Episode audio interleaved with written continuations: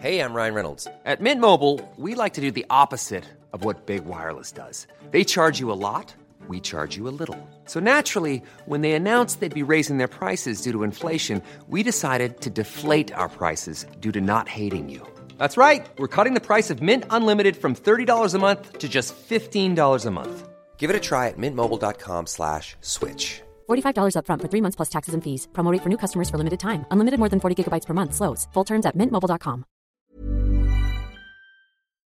Inicia las noticias de la tarde con Jesús Martín Mendoza en Heraldo Radio.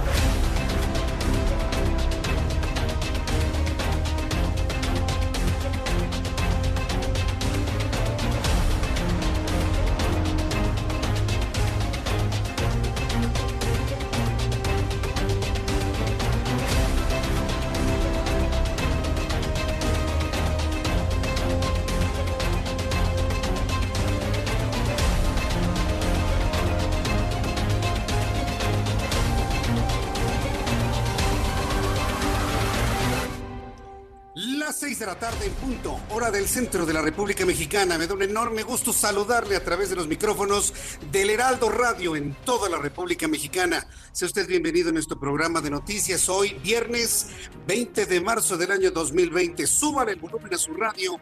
Le tengo la información más importante hasta este momento. Lo que más nos ha preocupado en este momento, por supuesto, es el deterioro de cambio y sobre todo la situación en la que se encuentra nuestra moneda, el deterioro de las expectativas económicas, no solo a nivel mundial, sino especialmente para México, han traído como consecuencia que el dólar al menudeo alcance un máximo histórico, vendiéndose en 25 pesos con 11 centavos, de acuerdo con la mesa de cambios de City Banamex. Más adelante le voy a tener todo lo que ha sido, digamos, esta forma de tener el tipo de cambio el día de hoy en diferentes partes de la República Mexicana, en la zona de la frontera, en la zona centro. Estamos entrando un fin de semana con un dólar a 25 pesos. Espero tener comunicación con Juan Musi un poco más adelante, porque él tenía la expectativa de que llegáramos a este tipo de cambio, pero no precisamente esta semana. Así que le voy a tener todos los detalles más adelante aquí en el Heraldo Radio. También informo que este viernes los gobiernos de México y Estados Unidos anunciaron que mañana mismo se suspende el tráfico no esencial en la frontera entre ambos países como medida de emergencia para frenar la propagación del coronavirus. Esto fue lo que anunció esta mañana en la conferencia matutina Marcelo Ebrard. El primer acuerdo es, de, vamos a exhortar, vamos a promover que la población se abstenga en la zona fronteriza por decisión propia en primer lugar, de realizar viajes que no sean esenciales por su salud. Vamos a buscar mejorar la, la, coordinación sanitaria, pero vamos a proteger la actividad económica entre los dos países.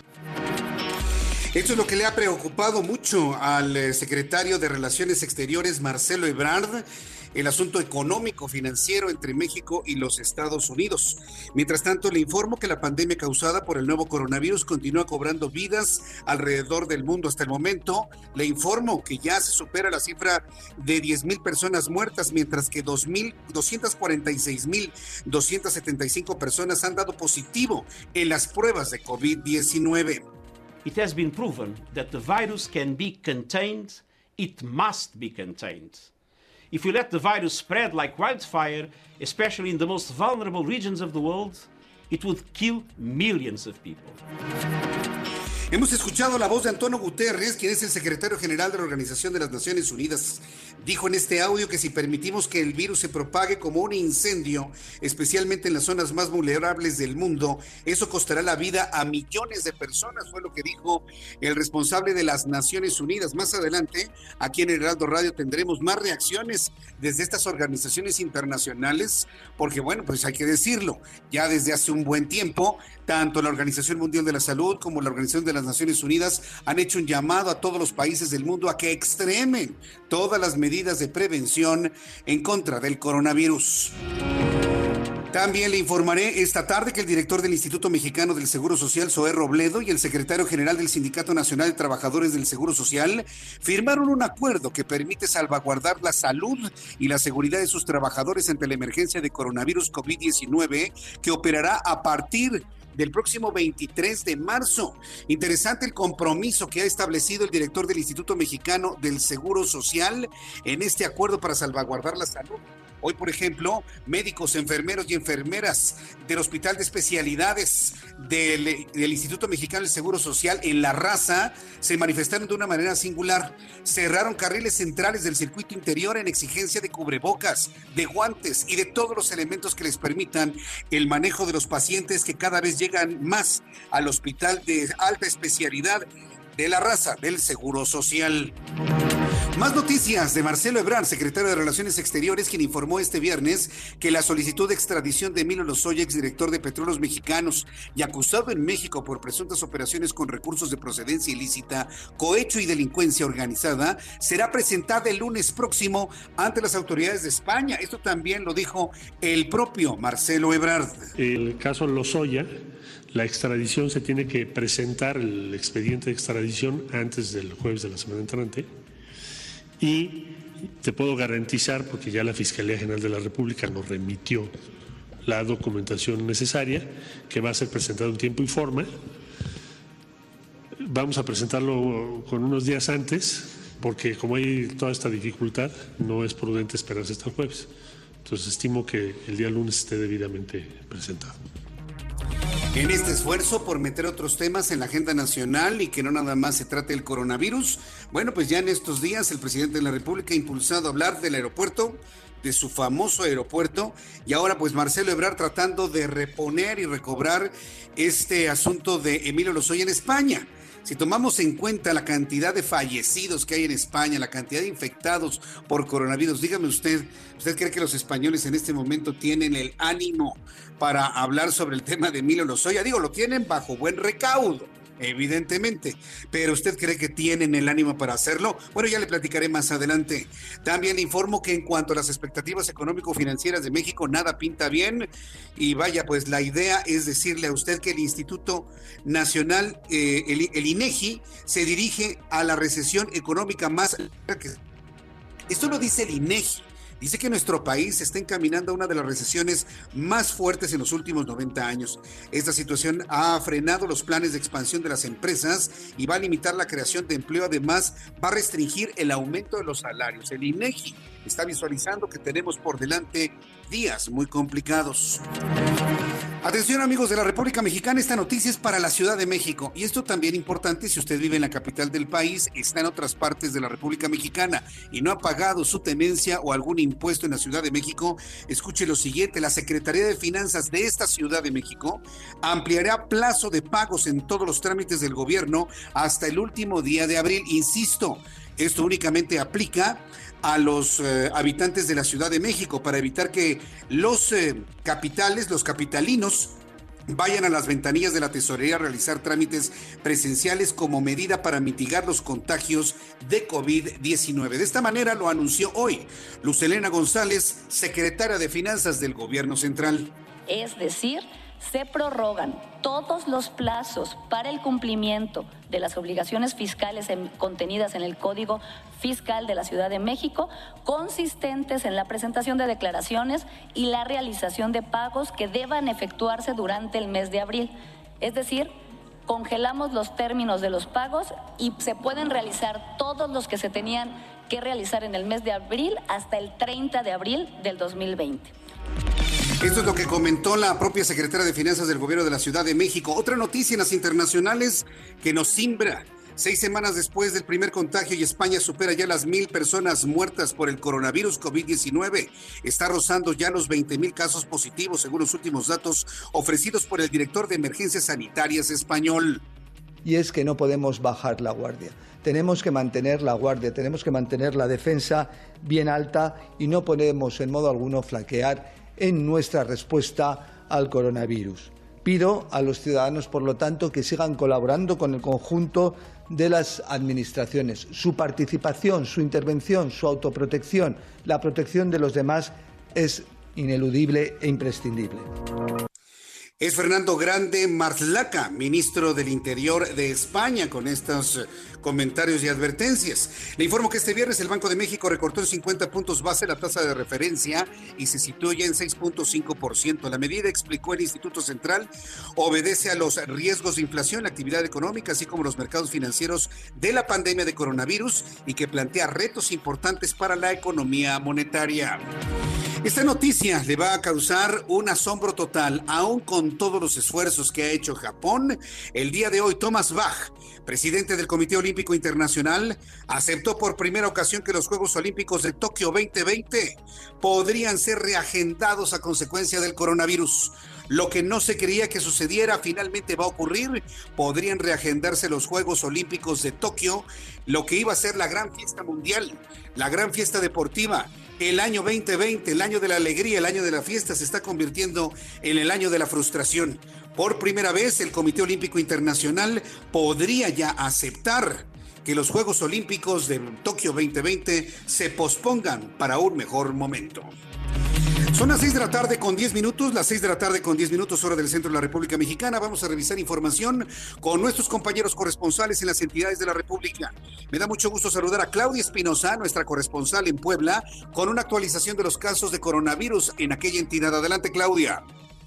Así es, un saludo con gusto a ti y a todos los amigos del Heraldo Media Group para decirte que pues esta mañana el secretario de Salud, Jorge Humberto Uribe Tello, señaló que ya suman 15 los casos positivos aquí en la entidad de COVID. El primero, fuera de la ciudad de Puebla, se registró en un estudiante que viajó de Estados Unidos hacia Teciutlán, por lo que se han reforzado las medidas sanitarias en ese municipio. Además, déjame comentarte que se exhortó a los transportistas para que instalen pues el antibacterial al inicio y también el gobernador Miguel Barbosa anunció que los museos y centros de recreación eh, pues continuarán abiertos, pero se permitirá en la medida de lo posible que sean por grupos ah, grandes y que haya una separación correcta, esta llamada sana distancia. Es la información desde Puebla. Muchas gracias por la información, Claudia. Muy buenas tardes. Hasta luego, muy buenas tardes. Vamos con mi compañero Carlos Juárez. Él se encuentra en Tamaulipas. Allá el gobierno tamaulipeco ha exhortado la suspensión de actividades en cines y también en las iglesias. Adelante, Carlos. Hola, ¿qué tal? Un gusto saludarte a ti y a todo tu auditorio. Te comento que efectivamente el gobierno de Tamaulipas, a través del Comité Estatal de Seguridad en Salud, exhortó a los propietarios de gimnasios, centros recreativos, balnearios, albercas, palapas, así como salas de cine, salones de eventos y casinos suspender temporalmente sus actividades. Lo anterior en base al artículo 181 de la Ley General de Salud y a los criterios de la Organización Mundial de la Salud. Te puedo comentar que al menos en lo que viene siendo el sur de Tamaulipas y el centro en Yayan Ciudad Victoria, cadenas como Cinépolis ya suspendieron sus actividades. También algunos gimnasios y restaurantes están suspendiendo desde el día de hoy el estar abiertos al público, están buscando otras opciones y también les piden a sus propios clientes ver la manera de que puedan hacer los pedidos, al menos en el tema de alimentos, a través de algunas aplicaciones. Te comento para finalizar, en Tamaulipas solamente hay dos casos confirmados de COVID-19 y también cuatro sospechosos en el sur de Tamaulipas. Muchas gracias por la información, Carlos Juárez. Muy buenas tardes, pendiente con la información. Ah, hasta luego, que te vaya muy bien, Carlos Juárez, desde Tamaulipas. Alejandro Montenegro es nuestro corresponsal en Coahuila. Allá cierran de manera parcial la frontera con los Estados Unidos. Adelante, Alejandro. ¿Qué tal? ¿Cómo estás, Jesús? Eh, muy buenas tardes, es un gusto saludarte. Así es, para comentarte que el día de hoy, eh, en una rueda de prensa encabezada por los alcaldes de la ciudad de Piedras Negras y de Pass, bueno, pues eh, se anunció la determinación con base en lo que ya había informado el presidente de Estados Unidos, Donald Trump, de cerrar Bien, Alejandro, si puedes moverte un poco con tu teléfono para que te podamos escuchar con mayor claridad, por favor. Perfecto, me muevo en un instante. Ándale. Bien, Alejandro Montenegro, regresaremos con él en un ratito más allá hasta Coahuila, producto precisamente de los acuerdos entre Coahuila, Nuevo León y Tamaulipas. Bueno, pues empieza ya una mayor revisión de lo que sucede en la frontera. Bien, pues vamos a entrar en comunicación. Compañero. Información de ciudad. Israel Lorenzana, adelante, te escuchamos. ¿En qué parte de la ciudad te encuentras? Jesús Martín, gracias, un gusto saludarte. Estamos ubicados aquí en el perímetro oriente, me refiero al circuito interior, a la altura del aeropuerto capitalino. Pues hemos hecho un recorrido muy importante a través de la calzada general Ignacio Zaragoza, hemos llegado parte de Churubusco y por supuesto aquí en la zona de Boulevard Puerto Aéreo. En términos generales, Jesús Martín, la circulación aceptable, hay algunos asentamientos por los vehículos que se desplazan con dirección hacia la zona del centro histórico y por otro lado también los que se incorporan a esta terminal aérea. Nada para pensar en alternativas, únicamente hay que salir con minutos de anticipación. También si su destino es la avenida Oceanía o más allá, los que siguen su marcha hacia la zona de la raza. El sentido opuesto de igual forma la circulación es algunos asentamientos a la altura de la calzada de Guadalupe y más allá hacia la zona de Congreso de la Unión. No hay que perder la calma, ya que superando este punto la circulación mejora hacia la zona de la avenida Oceanía. Si requieren alguna alternativa, el eje 3 Norte sin duda alguna es la mejor opción. Jesús Martín, la información que te tengo. Muchas gracias por la información, Israel. Gracias. Hasta luego. Hasta luego, que te vaya muy bien. Vamos a regresar hasta Coahuila con Alejandro Montenegro. Adelante, Alejandro. Jesús Martín, muy buenas tardes, te saludo nuevamente. Te comentaba que el día de hoy eh, autoridades tanto del, del, municipio de Piedras Negras, Coahuila, como de Eagle Pass, Texas, que es la, la frontera estadounidense que une a Coahuila con, con Texas, bueno, pues anunciaron este cierre parcial de, de, los puentes internacionales que conectan a estas ciudades. El puente 1 permanecerá cerrado y el puente número 2 permanecerá abierto, sin embargo, solamente será para residentes de Estados Unidos o mexicanos que tienen una visa de trabajo o, o que acuden a trabajar del otro lado de la frontera, así como los cruces comerciales. Las personas que pasan de, Piedras Negras a Estados Unidos con fines turísticos o de ir a, o de ir de compras ya no podrán hacerlo, serán considerados viajes no esenciales por parte de la aduana y no será permitido el cruce para ellos, al menos por 30 días que se, que se practicará esta medida y después se evaluará la posibilidad de extenderla o de erradicarla. Sin embargo, por el momento, los viajes no esenciales, a juicio de las personas que están ahí en la aduana, bueno, pues ya no serán permitidos. Emergencias médicas y otro tipo de urgencias sí eh, van a poder cruzar. Sin embargo, bueno, pues este cierre eh, restringirá eh, los cruces fronterizos de México a Estados Unidos, Jesús Martín. Muchas gracias por la información, Alejandro Montenegro. Muy buenas tardes. Gracias, que te ve muy bien. Regresamos a la capital de la República y saludo con mucho gusto a mi compañero Alan Rodríguez. ¿En qué zona de la ciudad te encuentras, Alan? Jesús Martín, excelente tarde. Tenemos avance con fluidez en Avenida Revolución, desde el cruce con Benjamín Franklin y hasta Barranca del Muerto. Este viernes ha bajado considerablemente la actividad en las calles de la capital, por lo que recomendamos no rebasar los límites de, velocidad cuando se encuentre con vialidades libres de tránsito. En Cuauhtémoc tenemos desplazamiento constante desde el cruce con Chapultepec y hasta el eje 4 Sur, donde inicia la reducción de carriles por las obras del Metrobús que busca extender la línea 3. A partir de este punto y hasta el cruce con División del Norte se encontrará con asentamientos por el cambio de luces del semáforo. Maneje con responsabilidad y hasta aquí mi reporte. Gracias por la información, Alan Rodríguez. Excelente tarde, estamos al pendiente. Gracias por la información. Bueno, pues este, yo agradezco mucho a todos nuestros amigos que nos están ya mandando mensajes a esta hora de la tarde aquí en el Heraldo Radio. Y bueno, pues ya una vez que tenemos toda la información de la vialidad y lo primero, vamos, ¿qué te parece? A revisar lo que sucedía un día como hoy. Hoy es 20 de marzo de 2020. ¿Qué sucedía un día como hoy en México? Abraham Arreola. Esto es un día como hoy en México. 1779. Se concluye el acueducto que abastece de agua a la Ciudad de México desde Chapultepec. 1911. Nace en Zamora, Michoacán, Alfonso García Robles, destacado diplomático y escritor. Recibió el Premio Nobel de la Paz. 1916. El gobernador de Sonora, Plutarco Elías Calles, expulsa del Estado a todos los sacerdotes católicos. 2012. Ocurre un terremoto de 7.9 grados en la escala sismológica de Richter, la cual sacude a los estados de Guerrero, Michoacán, Oaxaca, Chiapas, Puebla, Tlaxcala, Hidalgo, Morelos, Veracruz, Estado de México y Ciudad de México, dejando diversos daños materiales y dos víctimas. Esto fue un día como hoy en México. Bien, pues muchas gracias Abraham Arriola, muchas Abraham Arriola con toda la información que nos ha generado en los últimos, en los últimos minutos. Quiero decirle a usted que me está escuchando en toda la República Mexicana que hoy tenemos una ubicación nueva. Estoy transmitiendo a través del Heraldo Radio desde de mi domicilio particular, desde una ubicación especial. Inclusive si usted entra a, a YouTube, si usted entra a mi página Jesús Martín MX, bueno, pues podrá usted conocer esta parte, este rinconcito de un lugar particular. Lo estamos haciendo así debido a que estamos respetando evidentemente todas las recomendaciones en cuanto al cuidado de cada uno de nosotros. Y bueno, pues la idea es que podamos hacer esta transmisión desde casa, que podamos estar acompañándolo de alguna manera y con ello el Heraldo Media Group pues generando estas ideas de resguardo A mí en lo personal me da un enorme gusto el poder tener la tecnología suficiente para poder comunicarme con usted desde esta ubicación, desde esta posición. Y bueno, si usted quiere verme, también estoy a través de Jesús Martín MX en YouTube. Ahí tenemos un chat en vivo un chat en línea y podemos platicar usted y yo. Si de repente escucha algún problemita de carácter técnico, bueno, le pido por favor que me tenga un poquito de paciencia, ya sabe finalmente cómo son estas cosas de la tecnología. Voy a poner, por ejemplo, aquí. Ya de esta manera ya, ya nos podemos escuchar mucho mejor. Bien, vamos a revisar las condiciones meteorológicas para las próximas horas.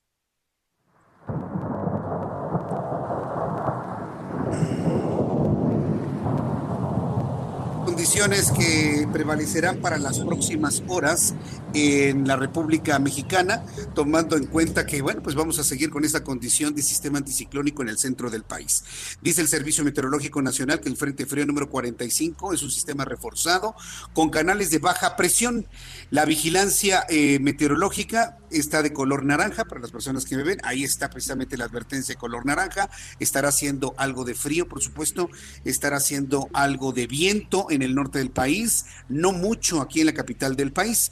Dice el Servicio Meteorológico Nacional, se pronostican lluvias fuertes con descargas eléctricas y posible caída de granizo en Nuevo León y en Tamaulipas.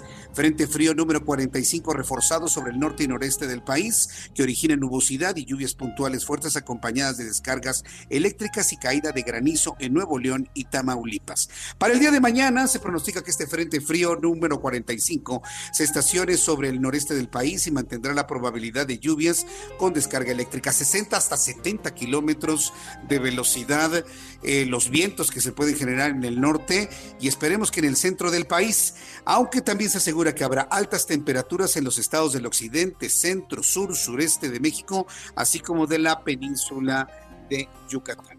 Bien, pues ya tomando en cuenta estos elementos atmosféricos, eh, le voy a dar a conocer el pronóstico del tiempo para las eh, ciudades en la República Mexicana. Amigos que nos escuchan en Guadalajara, Jalisco, qué gusto saludarlos a través del 100.3 de frecuencia modulada. Hace calor en Guadalajara en este momento, aunque ya está cayendo la tarde, se sienten 31 grados. La temperatura mínima para mañana 13 grados, máxima 31. En Tampico, Tamaulipas, mínima 22, máxima 27. En Acapulco, Guerrero, mínima 23, máxima 31. Amigos que nos escuchan en Villahermosa, Tabasco, calorón que estará haciendo en Villahermosa, con una mínima de 17, una máxima de 32, pero una humedad relativa del 89%. Aquí en la capital de la República, el cielo por momentos se nubla. Podría caer algo de lluvia un poco más tarde. Temperatura en este momento 26, mínima 11, máxima para mañana 27 grados Celsius.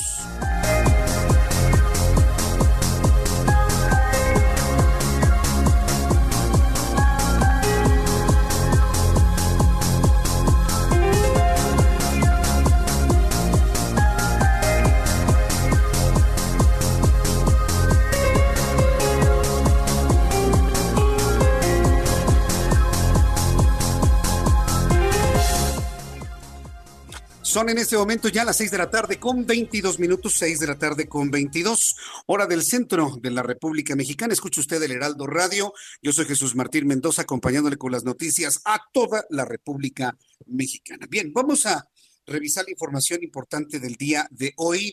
Y bueno, pues se centra en lo que va a suceder entre México y los Estados Unidos decirle que hay una enorme preocupación entre ambas naciones sobre los efectos que se puedan generar por el coronavirus y los posibles cierres. El secretario de Relaciones Exteriores, Marcelo Ebrard, informó que a partir de mañana y por un periodo de 30 días la frontera con Estados Unidos se limitará a viajes esenciales, así como a personal empleado, con lo que se restringe el paso al turismo y actividades recreativas. El funcionario detalló con esta medida se busca que se impacte en lo menor posible la actividad económica, sin embargo, debido a la baja considerable en el número de paseantes, es algo que de una u otra forma va a afectar a ambas naciones. Vamos a escuchar lo que dijo hoy en la conferencia matutina Marcelo Ebrard. Y me parece que lo que se consigue es que no, se, que no tengamos una paralización económica en la frontera. Vamos a tener tránsito, transporte, transportes de carga, de comercio, todo lo que esté vinculado con actividades económicas y productivas, esperamos que no sea afectado por esta disposición. Ya lo que es la actividad recreativa ha tenido una contracción muy sensible. El día de hoy en la mañana he hablado con los gobernadores de Baja California, de Sonora, de Chihuahua el día de ayer en la noche, de Tamaulipas, para eh, comentarles, comunicarles esta decisión. Lo haré en un momento más con Coahuila. Secretaría de Gobernación está haciendo lo mismo. Entonces, la actividad recreativa de turismo ya ahora se ha, decrecido mucho por decisión de los propios ciudadanos. Entonces estimamos que este acuerdo con Estados Unidos nos permita, por un lado, reducir la posibilidad que se propague el virus y por el otro, que no se corte la actividad económica en la frontera. Ese es el objetivo. Bien, pues esto fue lo que comentó Marcelo Ebrard, secretario de Relaciones Exteriores. Por su parte, Mike Pompeo, el secretario de Estado de los Estados Unidos, sobre este cierre parcial de actividades comentó lo siguiente. That happened. Uh, I also want to announce today uh, that the United States and Mexico have agreed to restrict non-essential travel across our shared border. Both our countries know the importance uh, of working together to limit the spread of the virus to ensure that commerce that supports our economy continues to keep flowing. Uh, here, too, the United States is uh, glad to have a friend who's working si- side by side us in the fight.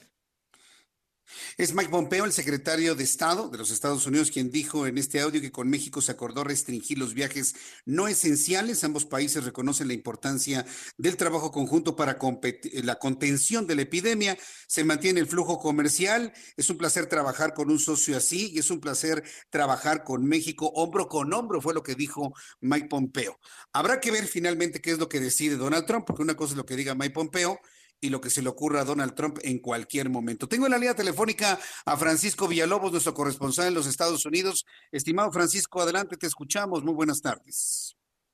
¿Qué tal, Jesús Martín? ¿Cómo estás? Te saludo aquí desde la frontera. Estamos aquí en Sunland Park, en uno de los pocos lugares que puedes estar al sur del río Bravo y literalmente al norte de la República Mexicana. Es una población aquí en Nuevo México, al oeste del Paso y pues, o sea, definitivamente estoy viendo aquí las vías del tren, o estoy aquí estacionado, dijo Jesús Martín, exactamente, o sea, sí, o sea, no se va a frenar la industria, los cruces industriales, los cruces comerciales.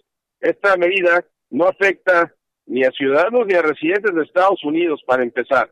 No, no afecta a pacientes médicos que necesitan atenderse en el lado mexicano, el lado americano de la, de la Unión Americana. No afecta a estudiantes no afecta a trabajadores de transporte, o sea, la persona que maneja el tráiler, no afecta a personal del, este, ¿cómo se llama? Tampoco que conductores del tren que estén este, manejando las locomotoras que traen estos recursos para acá, ni tampoco a soldados de las Fuerzas Armadas, ni tampoco a agentes federales haciendo procuraciones de justicia a lo ancho y largo de la frontera. Me llama mucho la atención en la situación de ciudadanos y residentes estadounidenses al parecer todo quieren mantener esa válvula abierta para permitir entrar el regreso, permitir el regreso de ciudadanos norteamericanos y residentes que andan este, regresando pues de lo ancho y largo de, del mundo o que probablemente todavía siguen estando en México, porque todavía en Cancún me reportan que hay muchos spring breakers en Cancún abarrotándose a las este las, las tiendas comprando cuanto papel de baño puedan comprar para su regreso aquí a los Estados Unidos. Pero lo que sí afecta, Jesús Martín, es la cuestión de la gente que vive, digamos, del lado mexicano y que hace sus compras en Estados Unidos y viceversa. Esos no van a poder pasar. Esos no van a poder ir nomás, este, no, pues vengo a hacer nomás mis compras. También hay mucha gente que trabaja del lado norteamericano y que vive del lado mexicano, que este, no está muy claro si va, se les va a permitir seguir viniendo a trabajar o no. Eso todavía no, no, no, no, hay, no hay lenguaje claro al respecto de eso. Pero lo que sí, sí quedó muy claro es de que la gente que trate intentar cruzar ilegalmente a los Estados Unidos ya no se le va a procesar en un centro de detención, sino se le va a deportar inmediatamente. Se le va, este, se, no se le va a permitir pedir asilo político ni nada por el estilo. Se le va a estar, este, lanzando, ¿cómo se llama una vez? A regresar a su país de origen. Donald Trump en la conferencia de prensa dijo, yo le voy a mandar a gente que no es de su país a México. ¿Para qué quiere gente México que no sea de su país? Pero yo lo que pregunto es esto, Jesús Martín. Viene gente de todos lados del mundo que utiliza México como su trampolín para poder cruzar los Estados Unidos. Y muchos de la gente que viene de África, eh, Medio Oriente, de Oceanía, Estados Unidos no tiene acuerdos de repatriación con esas personas. ¿Cómo le va a hacer Estados Unidos? Pues generalmente los regresaba a México. ¿Cómo le va a hacer Estados Unidos para retornar a esas personas si no los va a detener dentro de sus cárceles para evitar la propagación del, del coronavirus? No sé, ni tampoco sé si Donald Trump va a cambiar de parecer y va a prohibir todavía más este, los cruces que lo que aquí están, aquí acabo de escribir. Tú me habías dicho que era probable que hoy Donald Trump, y hay algunos textos periodísticos, inclusive una reportera de la CBS, que había revelado que hoy por la tarde Donald Trump habría de anunciar el cierre total, el cierre total de las fronteras. ¿Tú crees que esto verdaderamente ocurra, Francisco?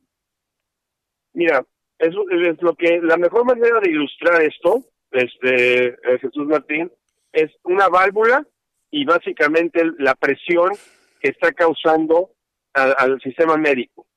Si Estados Unidos no logra que la curva de propagación del coronavirus, o sea, los nuevos casos, no se, se, no se disparen aún más, al grado que ya está afectando o que colapse su sistema, su sistema médico, o sea, digamos que es la última opción que le queda a Estados Unidos es cerrar la válvula totalmente ordenar toques de queda, que no hay ninguna ciudad que tenga toques de queda. Hay recomendaciones que no salgas de tu casa, pero no hay ninguna ciudad sobre la Unión Americana ahorita que tenga un toque de queda. Toque de queda significa te ven en la calle, te meten al bote. O sea, no hay ninguna ciudad que haya eso el momento.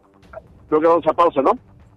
Sí, efectivamente, mi querido Francisco. Vamos a estar muy atentos. Digo, hay que esperar si se menciona un, un, eh, un tweet, un mensaje de tweet, o si hay algún mensaje a través de cadena nacional. ¿Se tiene se previsto algo así en los próximos minutos allá en Estados Unidos?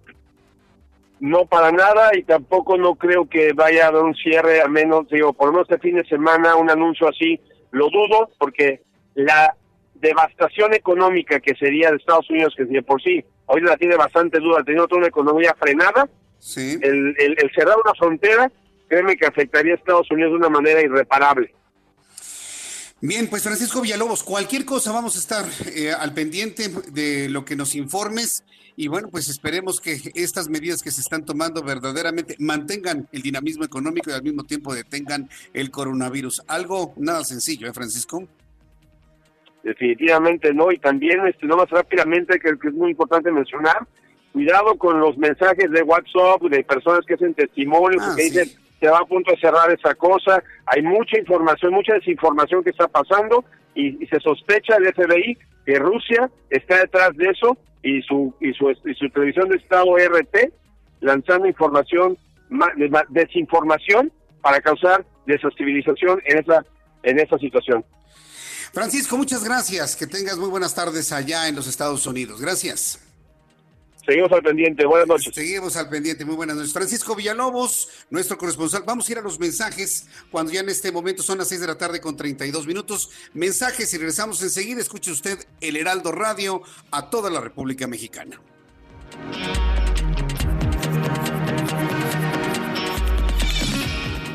Escuchas a Jesús Martín Mendoza con las noticias de la tarde por Heraldo Radio, una estación de Heraldo Media Group. Escucha la H, Heraldo Radio. Escucha las noticias de la tarde con Jesús Martín Mendoza. Regresamos.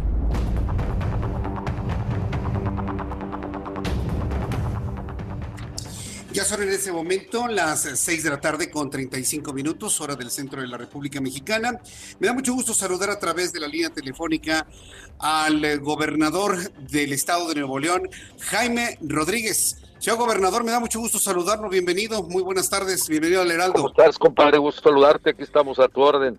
Me da mucho gusto saludarlo, gobernador. A ver, platíqueme, ¿de quién fue la iniciativa de que se reunieran los tres gobernadores de Nuevo León, Coahuila y Tamaulipas? ¿Y cuál es la, idea fundamental de este encuentro? Bueno, es, eh, los tres gobernadores hemos trabajado juntos el tema de seguridad, el tema de educación y hoy el tema de salud. ¿no? Estamos siempre coordinados en eso los tres porque nos une la frontera, ¿no?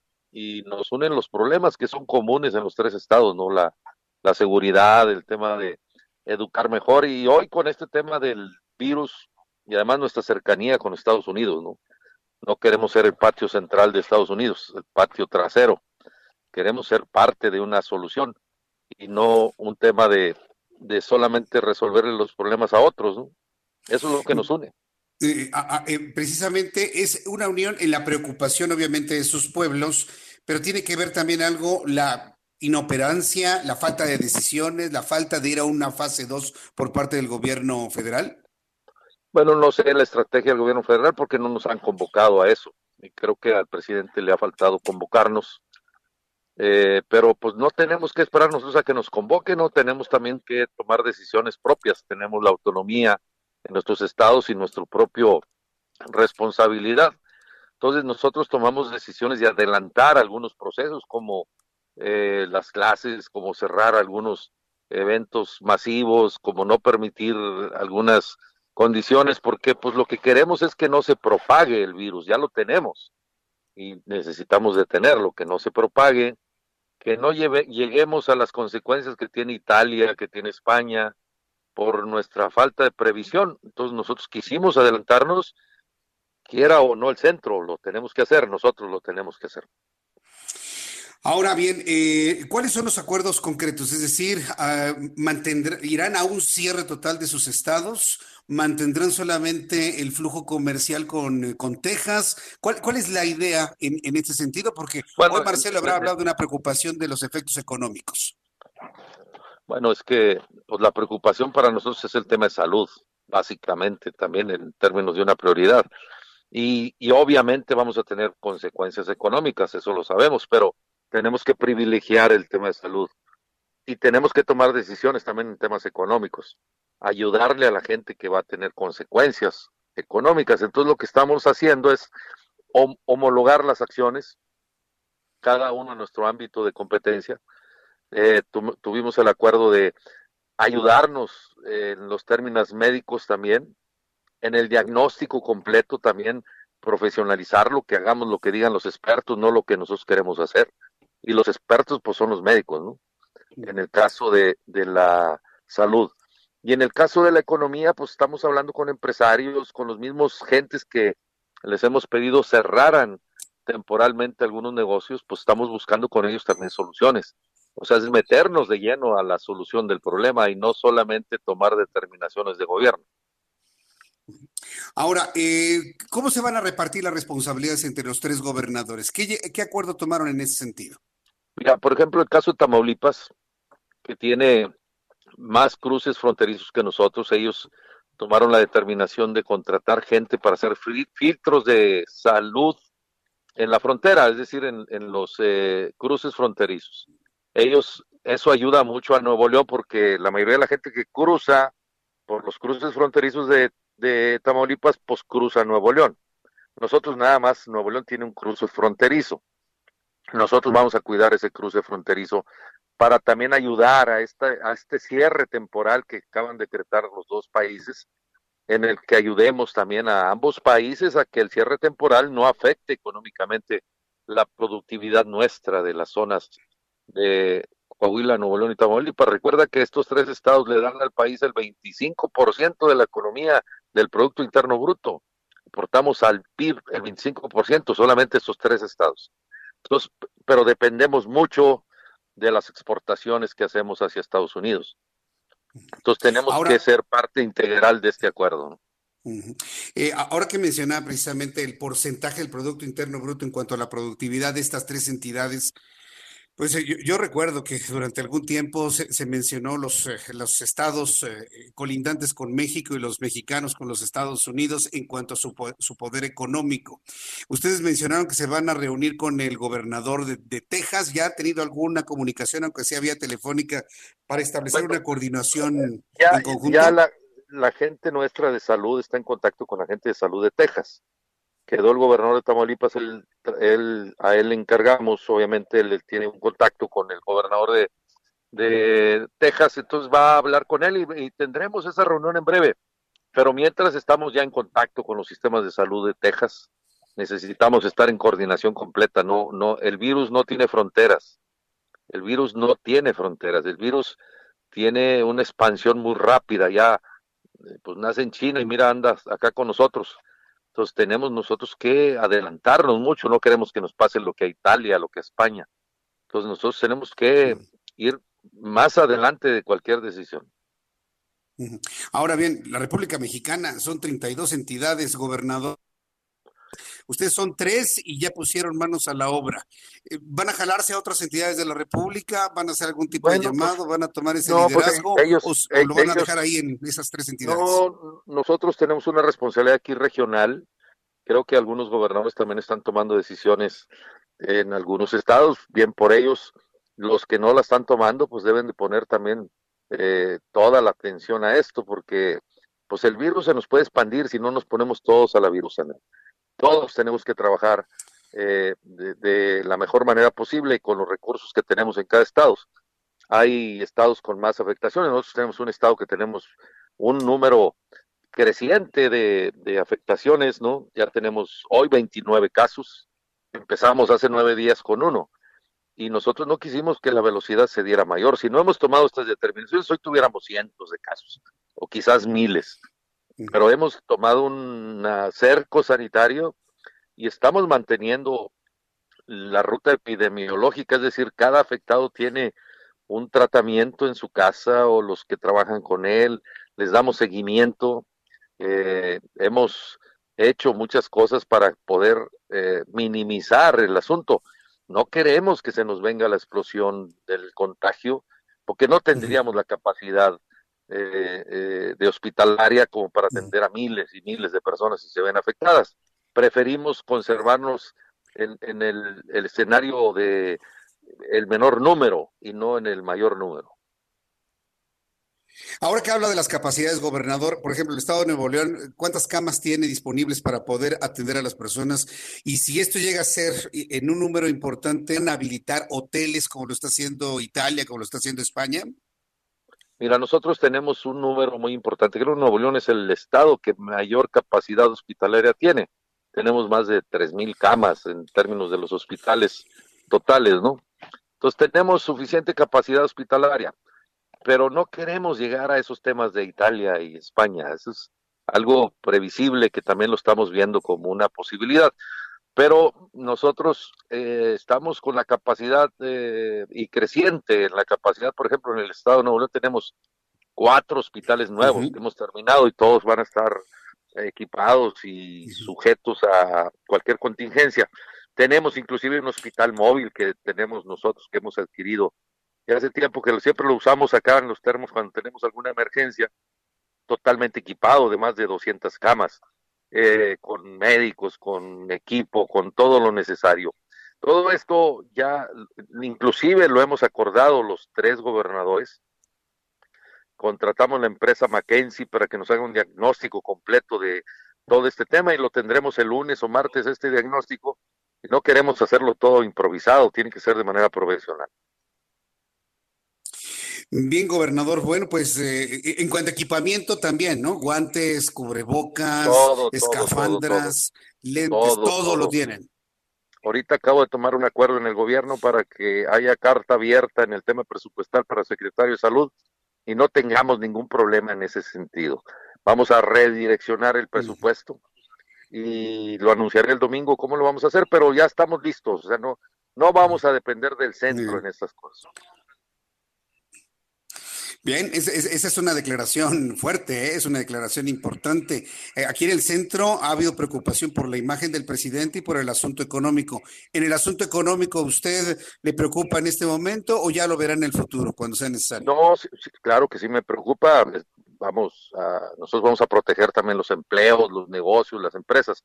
Ahorita alguien está haciendo sacrificio. Estoy hablando de los cines, de los casinos, de los salones eh, le he pedido al secretario de Economía nuestro haga un diagnóstico completo para ver los efectos que pudieran ser negativos con ellos y empezar a buscar forma de ayudarles. No vamos, por ejemplo, los, los, los adultos mayores que estaban trabajando en los automercados o supermercados, eh, he hablado con los dueños de los supermercados y eso para que les ayuden y que no se queden sin, empleo, que se vayan a su casa pero que no tengan, dejen de tener el ingreso. Que las madres de familia que trabajan en, en, algunas empresas, pues también estoy hablando con las empresas para que les den oportunidad de estar en su casa con sus hijos, porque sus hijos ya están en su casa y tienen ellas que cuidarlos y educarlos. Vamos a dar clases vía eh, canal, el canal de televisión estatal y, las estaciones de radio gobierno. A partir del lunes, todos en, todo el mundo se enlaza a través de la red y, y de la tecnología que Nuevo León es fuerte para que los niños no dejen de tener clases y los maestros también puedan estar auxiliando a las madres de familia, ¿no? Gobernador, denos la oportunidad durante estos días, que estoy seguro que van a ser semanas y posiblemente algunos meses, ir tomando temperatura de cómo van las cosas en Nuevo León y en las ciudades del norte del país para estar informando al público. Y me dio mucho gusto saludarlo, gobernador Jaime Rodríguez. Gracias a ti y saludos a todos. Aquí andamos jalando. Muchas gracias. Igualmente acá jalando también. Gracias. Hasta luego. Es Jaime Rodríguez, él es el gobernador del estado de Nuevo León. Eh, mire, hay, que recordarlo. Yo sinceramente recuerdo que, por ejemplo, en las encuestas de Caudae, que hacemos junto con el Heraldo de México, pues Jaime Rodríguez ha ido de abajo hacia arriba, ha ido jalando hacia arriba. Y mire que estas acciones le han representado un incremento en su popularidad en la entidad. Eh, esta última declaración que hizo, que usted escuchó hace unos instantes aquí en el Heraldo Radio, de vamos a tomar las decisiones nosotros, vamos a tomar el control en nuestras manos sin preocuparnos por lo que piense el centro del país. Esto habla ya de una situación que se empieza a generar de un de un tomar el control, como lo hemos dicho aquí, de tomar ellos mismos el control. Tres gobernadores, nos dice que es el 25% del Producto Interno Bruto, esas tres entidades, y toman el control ellos, sus decisiones propias sin preocuparse si en el centro están preocupados por una u otra cosa.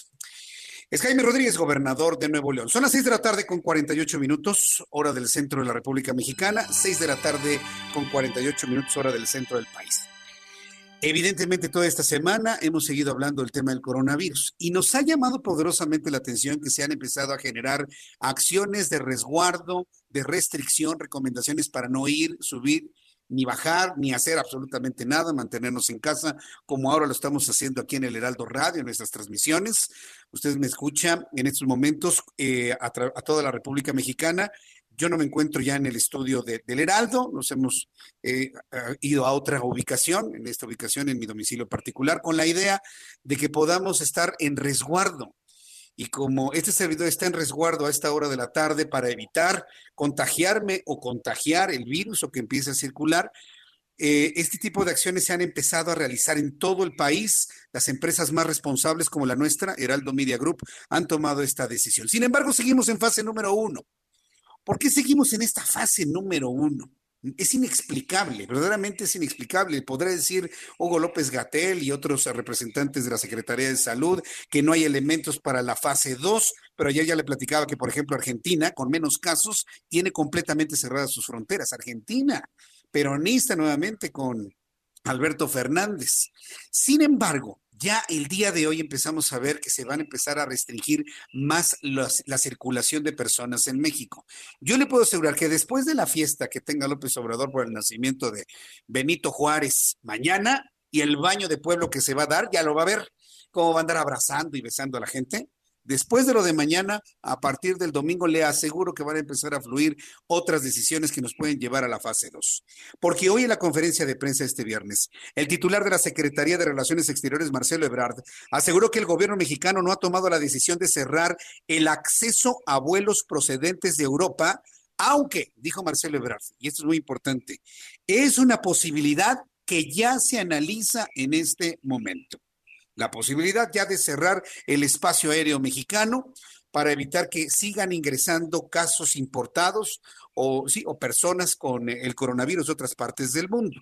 El secretario de Relaciones Exteriores agregó que desde Washington le manifestaron su preocupación por la llegada de personas enfermas a la Unión Americana por medio de nuestro país, aunque aclaró que una medida de este tipo debe ser preparada por la Secretaría de Salud junto con la de Comunicaciones y Transportes. Esto fue lo que dijo hoy en la mañana Marcelo Ebrard. Vamos a revisar algo de las cifras de las cifras que tenemos por COVID-19 al día de hoy. La cifra, por ejemplo, la cifra de muertos por coronavirus eh, llegó este viernes a un total de 10.284 fallecidos desde que inició toda esta esta crisis. El número de casos confirmados de contagio ascendió a 243.162 en todo el mundo. Por ejemplo, China, Italia, Irán y España son los países más afectados. Bien, son las seis de la tarde con 51 minutos, hora del centro de la República Mexicana. En unos instantes vamos a ir a los mensajes comerciales. Le voy a presentar un resumen con las noticias más importantes. Estaremos en contacto con nuestros compañeros reporteros urbanos, que por cierto, eh, eh, mi compañero Daniel Magaña se encuentra en reclusión, se encuentra bajo resguardo. Él tuvo la oportunidad de entrevistar a la esposa del primer fallecido por coronavirus en México y por el hecho de haber estado en contacto con ella, que seguramente también ya tiene el coronavirus, pues ya por protocolo está en resguardo en su casa. Así que le enviamos un saludo a nuestro compañero Daniel Magaña, que está perfectamente bien de salud, pero nosotros en el Heraldo Radio, en el Heraldo Televisión, en el Heraldo Media Group en general, procuramos que el cuidado de nuestro personal y ahora está en, en completa observación, cómodamente resguardado, lee, revisa información, está muy contento eh, en estos momentos en su casa y nosotros tranquilos de que está siendo muy eh, atendido, muy revisado y su salud lleva un seguimiento. Todo ha sido hablar de salud durante este tiempo. Y fíjese que mientras avanza, avanzan las cosas, avanzan los días, en instituciones tan importantes como el Instituto Mexicano del Seguro Social, eh, empiezan a escasear las cosas. Fíjese que hoy hubo una manifestación de enfermeros, de enfermeras, de médicos del Hospital de Especialidades del Seguro Social en La Raza decidieron, pues prácticamente, ahí donde está urgencias, seguramente usted conoce, ¿no? Está especialidades, a un lado está urgencias, urgencias da el circuito interior, ahí cerraron la vialidad. En exigencia de guantes, en exigencia de cubrebocas, en exigencia de botas, de escafandras, de equipamiento, vaya, de vestuario adecuado para el manejo de pacientes con posible coronavirus. Eh, llegaron autoridades del Instituto Mexicano del Seguro Social y bueno, pues eh, eh, ya se comprometieron evidentemente a tener cuanto antes algún tipo de equipamiento necesario para el manejo de las personas. Ya que le hablo del Instituto Mexicano del Seguro Social, hoy el director de este instituto, del IMSS, Zoe Robledo, y el secretario general del Sindicato Nacional de Trabajadores del Seguro Social, firmaron un acuerdo que va a permitir, fíjese, interesante, ¿eh? salvaguardar la salud y seguridad de sus trabajadores ante la emergencia de coronavirus COVID-19, que operará a partir del 23 de marzo. ¿Sí? Estamos a 20, 21, 22, es decir, a partir del próximo lunes 23 de marzo. Hay un acuerdo entre el sindicato y el Seguro Social para que fluyan todos los apoyos, todos los equipos necesarios para que el personal pueda manejar de manera segura a las personas que posiblemente estén transmitidas con el, la nueva cepa de coronavirus. Hace unas horas, quiero informarle también, hace unas horas el presidente de la República, Andrés Manuel López Obrador, informó mediante un video en su cuenta de Twitter que ya habló con la secretaria del Trabajo, Luisa María Alcalde, sobre la denuncia de despidos injustificados en empresas, argumentando la emergencia sanitaria del coronavirus. Eh, tenemos el audio, tenemos el audio del presidente de la República. Eh, en unos instantes vamos a encontrar el audio del presidente Andrés Manuel López Obrador, sobre todo porque se ha comprometido a que no haya ningún tipo de despido. Y yo creo que eso me parece que es muy importante. Hay personas y hay empresas que evidentemente ante esta contingencia, pues ven la posibilidad de que su negocio termine.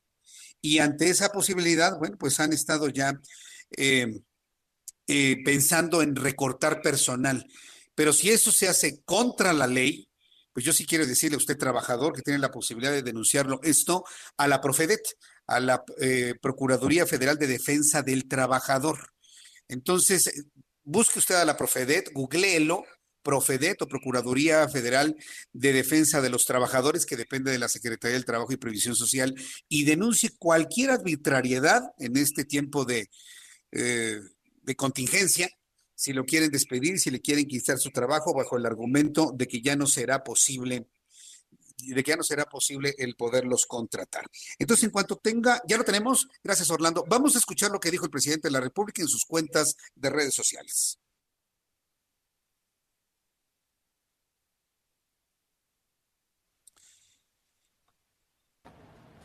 de eh, crisis, sobre todo de salud, para hacer cosas indebidas. Estoy recibiendo un informe que me manda la secretaria del el Trabajo, Luisa María Alcalde.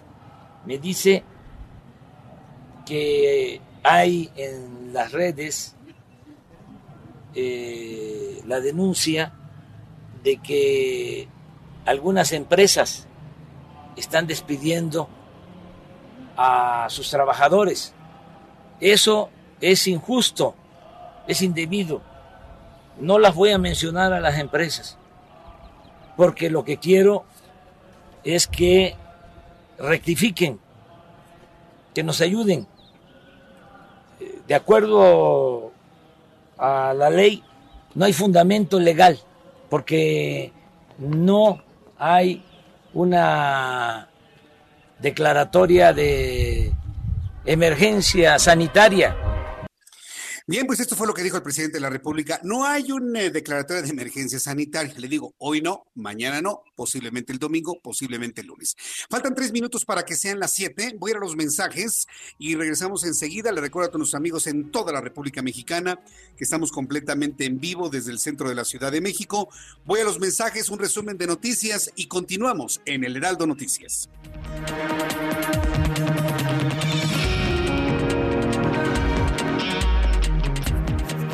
Escuchas a Jesús Martín Mendoza con las noticias de la tarde por Heraldo Radio, una estación de Heraldo Media Group.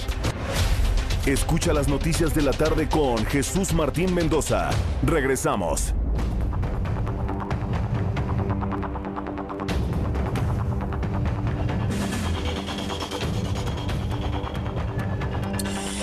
Son las 7 con 1. Le presento rápidamente algo de lo más destacado que ha ocurrido en las últimas horas. Tipo de cambio el día de hoy, dólares 25 pesos con 11 centavos en ventanillas de bancos y en las casas de cambio. Hoy el eh, secretario de Relaciones Exteriores, Marcelo Ebrard, dijo que no se está contemplando el cierre de los aeropuertos, aunque es una posibilidad que se encuentra en la mesa. El presidente de la República, Andrés Manuel López Obrador, le pidió a Lucia María Alcalde, secretaria del Trabajo, que revise los excesos de despidos de trabajadores. Aseguró que no se va a permitir ningún tipo de abuso durante la contingencia de coronavirus. Ya hay una respuesta de Luisa María Alcalde, secretaria del Trabajo y Previsión Social, la cual le voy a presentar en los próximos minutos aquí en el Heraldo Radio. Bien, continuamos con la información aquí en el Heraldo Radio. Ya está empezando la conferencia de la Secretaría de Salud de todas las tardes para poder actualizar los datos que en cuanto a, a casos de coronavirus suceden en México. Vamos a escuchar, vamos a escuchar. Como positivos en este punto. Nuestra tabla, lamentablemente, también ya integra la estadística en relación a la... es el director de epidemiología de la Secretaría de Salud, quien hace uso de la... sobre una defunción sospechosa todavía en ese momento que se estaba reportando con atención en el estado de, de Durango. En el transcurso de la noche madrugada se obtuvo el resultado, el cual fue confirmatorio para SARS-CoV-2. Por lo tanto, es la segunda defunción que se eh, confirma en, México. Eh, con esta defunción y con la cantidad de casos este, reportados, nuestra tasa de letalidad actual sería del 1%. Podemos también ver que las dos terceras partes de los casos confirmados han sido del sexo masculino, si hay una predominancia para este sexo. El tipo de atención médica se mantiene igual prácticamente desde que empezamos, un 10% de casos que fueron en algún momento hospitalizados y un 90% cuya atención médica fue ambulatoria, fue en un primer nivel y procedieron a un resguardo domiciliario en casa. Eh, sin embargo, en las últimas 24 horas, es decir, producto del seguimiento de estos casos confirmados de cuál es su estado de salud, podemos ver que ese 90% que fue en su momento identificado en un primer nivel de atención y se dio un tratamiento ambulatorio, pues prácticamente es la totalidad, o sea, el 89% de ellos continuó en, ese escenario, es decir, en ese, en ese estado ambulatorio con sintomatología leve, y de los pacientes que sí se eh, hospitalizaron, el 6% del total de casos confirmados eh, mantiene una evolución estable, una evolución, digamos, a la mejoría. Tenemos sí un 2% de, de, casos graves y bueno, ya comentábamos ese 1% eh, que en su momento representan las defunciones que se han dado. En la gráfica también podemos ver que se sigue manteniendo este, la mayor eh, carga de atención médica para los sectores, es el de la Secretaría de Salud con un 74%, seguido del sector privado con un 20%. Eh, es una, también son proporciones que se han mantenido de alguna manera así desde hace ya algunos eh, varios días. En la siguiente diapositiva podemos ver, continuamos todavía con el seguimiento de los, del estudio de, de contactos. en esta fase de escenario 1, ya en transición a escenario 2, todavía se continúa dando Bien, pues es José Luis Salomía quien ya finalmente ha dado a conocer la noticia principal en este momento. Hay en este momento 100, perdón, 203 casos de personas con coronavirus. 203 casos confirmados de personas con coronavirus en México, 606 casos sospechosos, es decir, que está cursando la segunda prueba, que se están haciendo todos los, eh, las, eh, los procedimientos médicos para poder determinar si se trata de coronavirus y hasta el momento 1.111 casos totalmente descartados, que se trata posiblemente de influenza. Ya se confirman dos personas fallecidas a esta hora de la tarde. Entonces, a esta hora de la tarde, ya de la noche, en lo que ha estado informando la Secretaría de Salud. En unos instantes vamos a ir, vamos a tener más información de lo que está ocurriendo en estos momentos en, las, en el Palacio Nacional, en el Salón Tesorería, que bueno, pues se ha convertido sin duda alguna en el punto de información más importante en los últimos, en los últimos tiempos. Entonces, bueno, pues esto es finalmente lo que está informando José Luis Salomía. Vamos a escuchar un poco más de lo que está explicando, sobre todo en el asunto de la dispersión. Esto es el próximo lunes. Previamente durante el día y alineado, porque esto fue es en un plan conjunto, este, de la mano del secretario de Educación eh, Pública, se anunciaba también que a partir del 23 de marzo iniciaría la suspensión de labores escolares en todos los niveles, como también parte de esta jornada nacional. El día de hoy está con nosotros el doctor Ricardo Cortés Alcalá, director general de promoción de la salud, y precisamente queremos utilizar un buen espacio, tiempo de esta conferencia para que el doctor presente las puntualidades, las acciones y todo lo que enmarca o va a ser la Jornada Nacional de Sana Distancia 2020. Doctor Cortés. Muchas gracias. Bien, bueno, pues en unos instantes vamos a tener un resumen precisamente de este asunto de la sana distancia. Me parece que es una de las recomendaciones que, bueno, se ha insistido de manera eh, profusa, de manera clara, mantener la distancia, aunque para, por ejemplo, la Organización Mundial de la Salud se vuelve fundamental el hacer pruebas, pruebas, pruebas, pruebas, más pruebas para poder identificar a las personas con coronavirus y poderles determinar su cuarentena o su resguardo de al menos 15 días. En este resumen de noticias, vamos con mi compañero Israel Sana, quien nos tiene información de vialidad y noticias de la ciudad a esta hora de la tarde y noche. Adelante, Israel. Jesús Martín, gracias. Pues fíjate que hay malas noticias para los automovilistas y es que profesores del estado de Chiapas se manifiestan frente a Palacio Nacional y mantienen cerrada la circulación en el circuito Plaza de la Constitución prácticamente de 20 de noviembre y hasta la calle de Moneda. Nuestros amigos automovilistas que vienen de la zona de Traisterbando y Sasaga, Tlalpan, pues van a tener que desviarse hacia el 5 de febrero. Elementos de la Secretaría de Seguridad Ciudadana están llevando a cabo los cortes viales. Hay que utilizar también como alternativa, sin duda alguna, en estos momentos, el ex central Lázaro Cárdenas con dirección hacia Garibaldi. Para quien ingresa a través de la zona de Juárez, Lázaro Cárdenas y con dirección hacia el 5 de mayo, pues lo van a estar desviando con dirección precisamente hacia la zona de Pino Suárez. Hay que tomarlo en cuenta, Jesús Martín, es la información que te tengo. Muchas gracias, Israel. Hasta luego. Hasta luego. Bueno, pues hasta aquí nuestro resumen de noticias. Yo soy Jesús Martín Mendoza. Le invito para que siga con nosotros. Las 7 con 9, las 19 horas con 9 minutos, hora del centro de la República Mexicana. Escucha usted el Heraldo Radio. Yo soy Jesús Martín Mendoza, que le saludo con mucho gusto a toda la República Mexicana. Dólar a 25 pesos con 11 centavos. Esta semana yo le preguntaba precisamente a mi compañero y amigo Juan Musi, analista financiero, si era posible que se llegara a una situación como esta. Y bueno, pues eh, no lo descartó, pero pues imagínese, llegó antes de tiempo. Estimado Juan Musi, me da mucho gusto saludarte. Bienvenido, buenas noches. Mi querido Jesús Martín, qué gusto saludarte. Pues sí, ya bien comentas lo, lo, lo lo platicamos en la semana y pues sí, llegó desde, tristemente este momento, eh, atribuible desde luego en mucho mayor proporción esta devaluación del peso a, a temas globales que a temas locales, pero fíjate que sí ha sido el peso consistentemente y sobre todo en las últimas dos semanas de toda la canasta de monedas importantes, la que más ha perdido frente, frente al dólar norteamericano. En, en una medida, yo, yo le atribuiría esto de que el peso sea más perdedor que otras monedas a varios factores, pero déjame mencionarte los tres principales desde mi punto de vista. El primero es que el peso antes de esta debacle había sido la que más se había fortalecido frente al propio dólar, porque estamos partiendo de un nivel de 18.50 para efectos prácticos.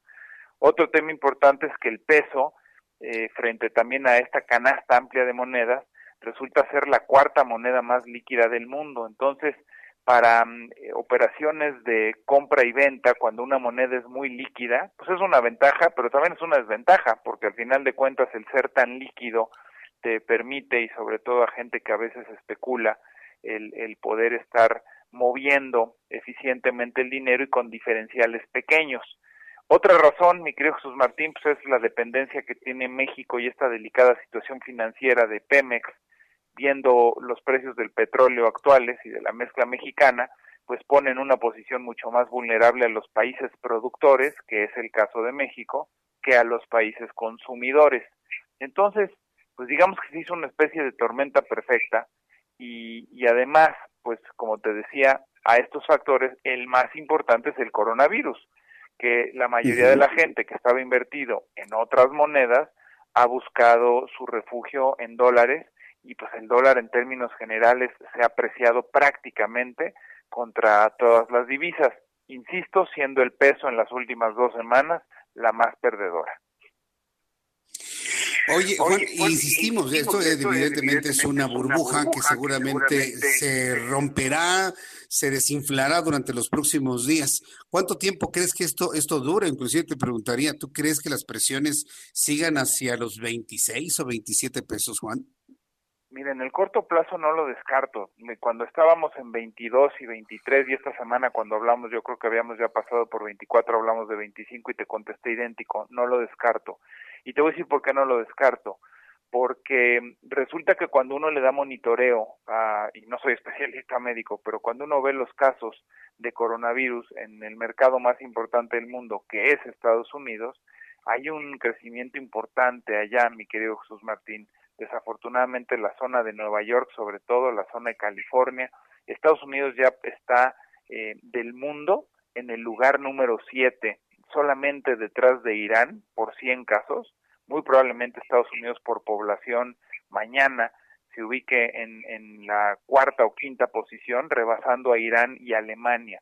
Eso es lo que están viendo los mercados financieros, eso es lo que está viendo Wall Street, eh, lo rápido que se está esparciendo, lo rápido que está creciendo este virus.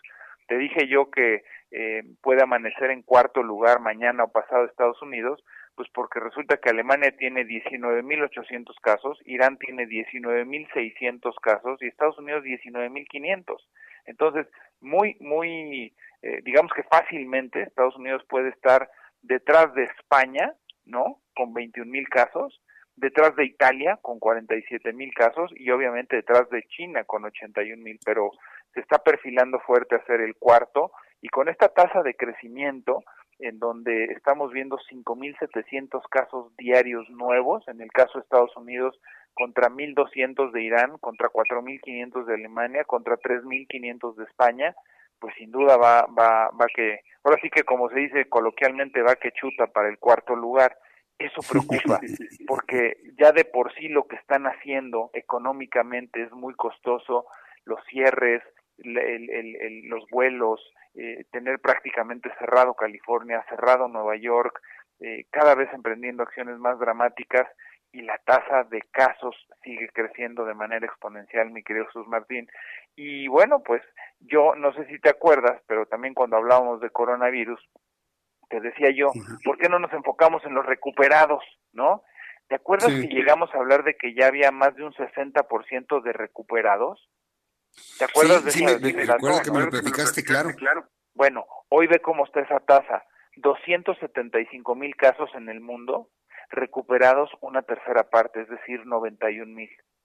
Cuando hablamos hace un mes de recuperados, habíamos hablado de entre un 60 y un 70% recuperados. Hoy la tasa de recuperados es de 30%. Eso es lo que está preocupando a los mercados. Este, esta inversión, de alguna forma, en, en, en, en los datos duros, oye, es bien importante que te lo diga, de esos 275 mil, 165 mil una condición crítica. En una condición crítica hay 7.700 solamente.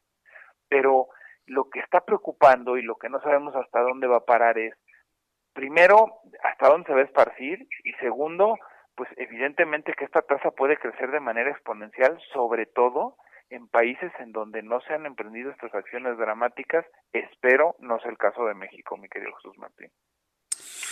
Bien, pues oye, la pregunta, ¿nos, mantenemos quietos con nuestro patrimonio? Es decir, quien tenga algún ahorro, quien esté preocupado de que su, su, esfuerzo de mucho tiempo no se reduzca, este, nos mantenemos quietos, no es momento de comprar dólares. Recuerdo mucho esto que me dijiste, ¿no? Hay que vender caro y comprar barato. Nos mantenemos en esta idea, ¿verdad, Juan? Mira, Jesús Martín, no dije algo bien importante. Hoy el Banco de México decidió bajar la tasa a medio punto. Eso también le pegó al peso, porque hay inversionistas que invierten en México y cuando tú les bajas el rendimiento de golpe y porrazo 50 puntos base o punto 50, pues también con más razón deciden refugiarse en dólares. ¿Por qué hizo esto Banco de México? Pues porque está tratando de ser congruente con el resto del mundo, que está tratando de apoyar a la economía, bajando el costo del dinero, abaratando las tasas.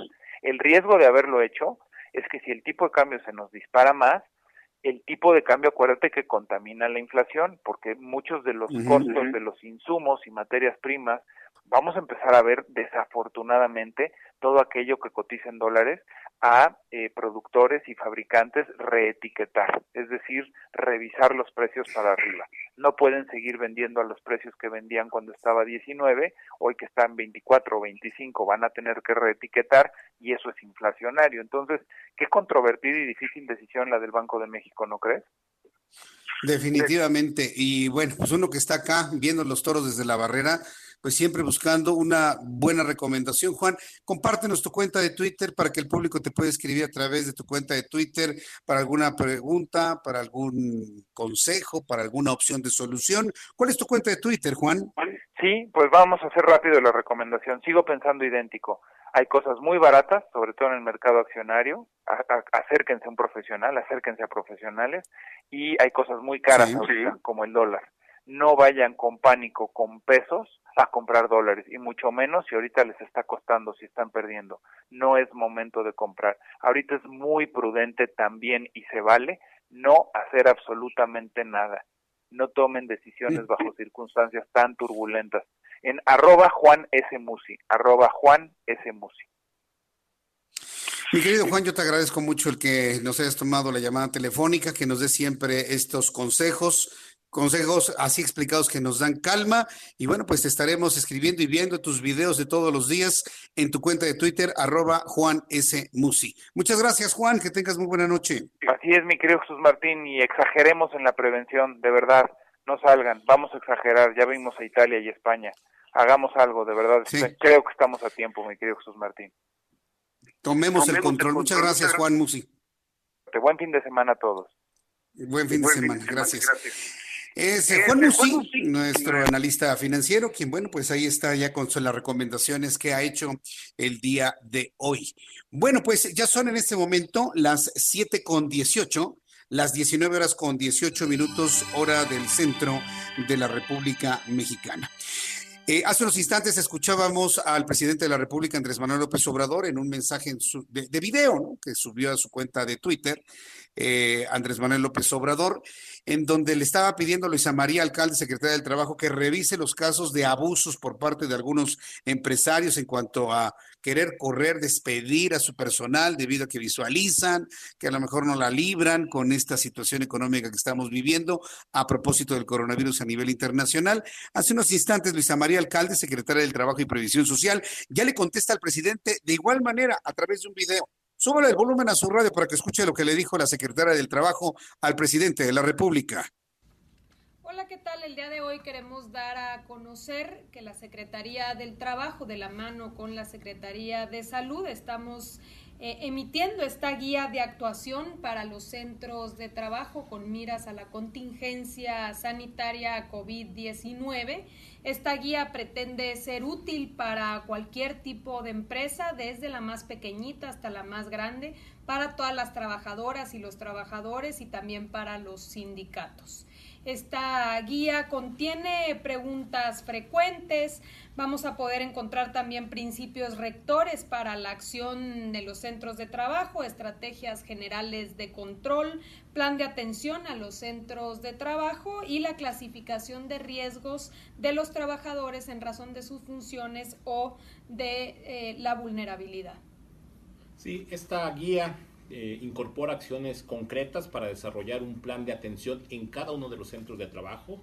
Eh, tiene seis etapas. Uno, la planeación para saber qué hacer, qué personal va a participar, quién va a ser los responsables de recibir la información y transmitirla a los centros de trabajo, recordando que la información de la Secretaría de Salud se da todos los días a las 7 de la noche en las conferencias de prensa va a tener el segundo capítulo, la información y capacitación para que todos los trabajadores, el personal directivo sepan qué hacer en cada una de las etapas.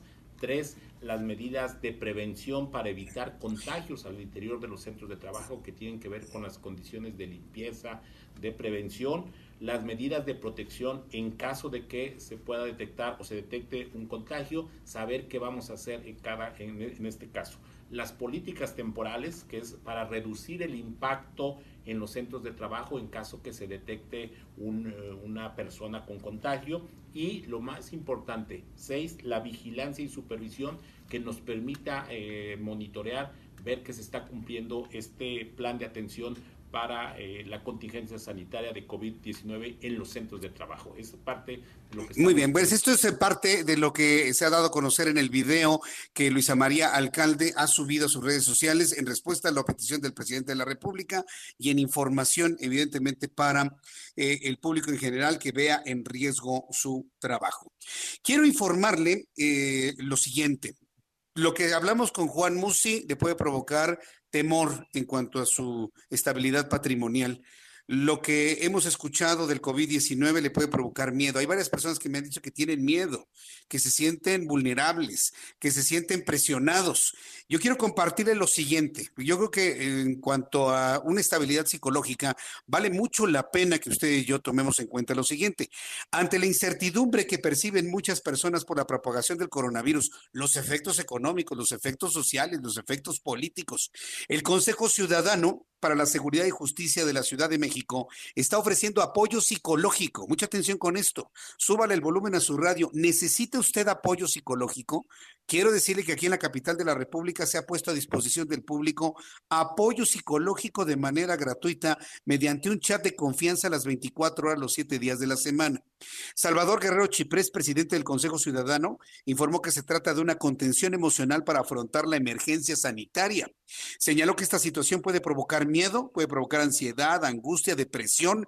Estos son padecimientos que pueden tratarse con apoyo de 89 especialistas, quienes brindan contención emocional, dotan a los usuarios de herramientas y consejos para transitar la emergencia. Recordó que se trata de una situación temporal, sin embargo puede causar sentimientos como ira, irritabilidad, tristeza, es normal porque se enfrenta a algo completamente nuevo, nos dice Salvador Guerrero Chipres.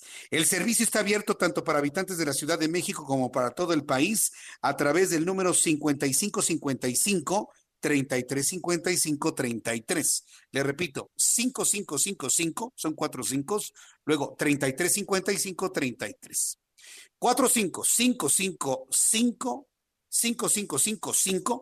45555 5555 335533. Está muy sencillo el número. Algunas medidas de prevención para reducir la angustia mediante COVID-19, evitar la sobreinformación del tema, reconocer y aceptar las emociones, mantener una actividad optimista, convertir en hábitos las medidas de prevención, mantener un estilo de vida sano, finalmente es lo que también se recomienda, y realizar alguna actividad agradable.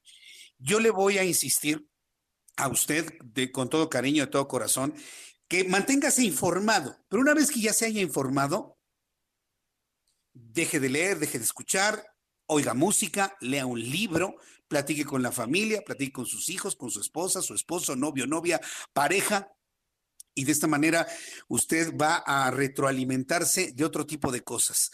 No se mantenga la información todo el tiempo, se lo recomiendo. Es importante también salir de este tipo de información de vez en cuando.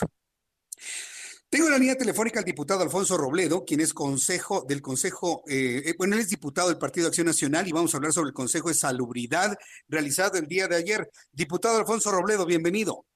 Hola, doctor Martín, ¿qué tal? Un gustazo platicar contigo. Me da mucho gusto saludarlo, diputado Alfonso Robledo. Igualmente.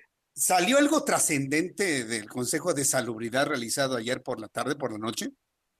Bueno, pues precisamente no. Eh, nosotros estuvimos presionando muy fuertemente eh, gran parte de la oposición para que este Consejo, que es la máxima autoridad en materia de salud en México, pudiera sesionar y dictaminar o dictar las eh, instrucciones que podamos tener, ya por fin tener una claridad en la estrategia contra el coronavirus y cortar de tajo la cadena de contagios, pero no, simplemente los grandes puntos, que fueron dos, fue declarar al coronavirus como enfermedad grave, lo cual pues nosotros ya, ya lo sabíamos, y finalmente eh, respaldar la supuesta estrategia que lleva el gobierno federal hasta el momento, lo cual ha sido cuestionada eh, en casi todos los países donde han visto a nuestro presidente todavía saludando en eventos multitudinarios y mordiendo niñas y todo esto.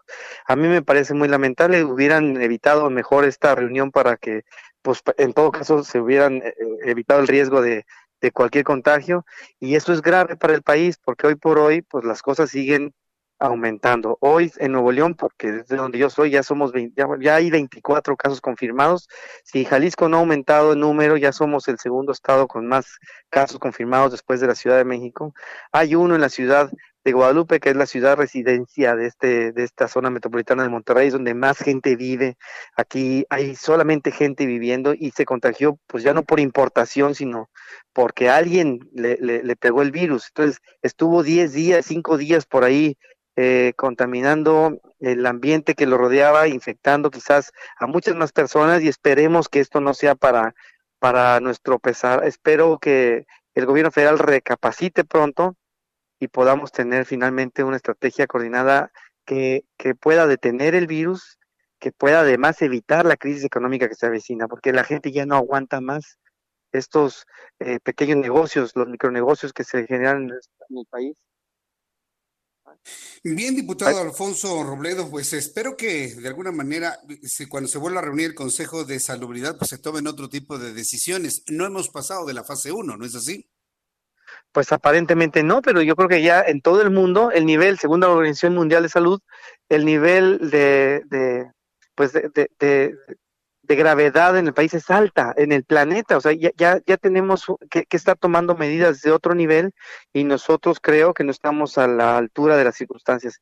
De verdad, en unos días más Además va a haber crisis económica, tenemos que tener una, eh, pues digamos, estrategia coordinada para que desde la presidencia de la República, gobiernos estatales, municipios, instituciones, podamos tener, detener rápido la, la, cadena de, de, contagios y no tengamos para siempre, pues la cuarentena en este país que hoy por hoy está haciendo estragos ya en los pequeños negocios, en los taxistas, en los que venden comida, en las personas que trabajan al día, en las personas que dan asistencia en los domicilios para limpieza, lo que sea, ellos no tienen más y, no hay nadie que esté viendo por ellos y se nos va a venir esta otra crisis que espero nos, no, no nos toque porque esa le, va a pegar al que esté sano y al que no.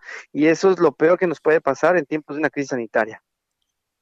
Definitivamente. Bueno, pues eh, diputado Alfonso Robledo, yo le agradezco mucho el que me haya tomado la llamada telefónica que se haya levantado esta voz, porque vaya, finalmente lo que requerimos son decisiones claras, concretas en torno al coronavirus. A mí me queda claro que después de mañana sábado ya podrá suceder todo lo necesario, pues mañana hay fiesta en Oaxaca, ¿no?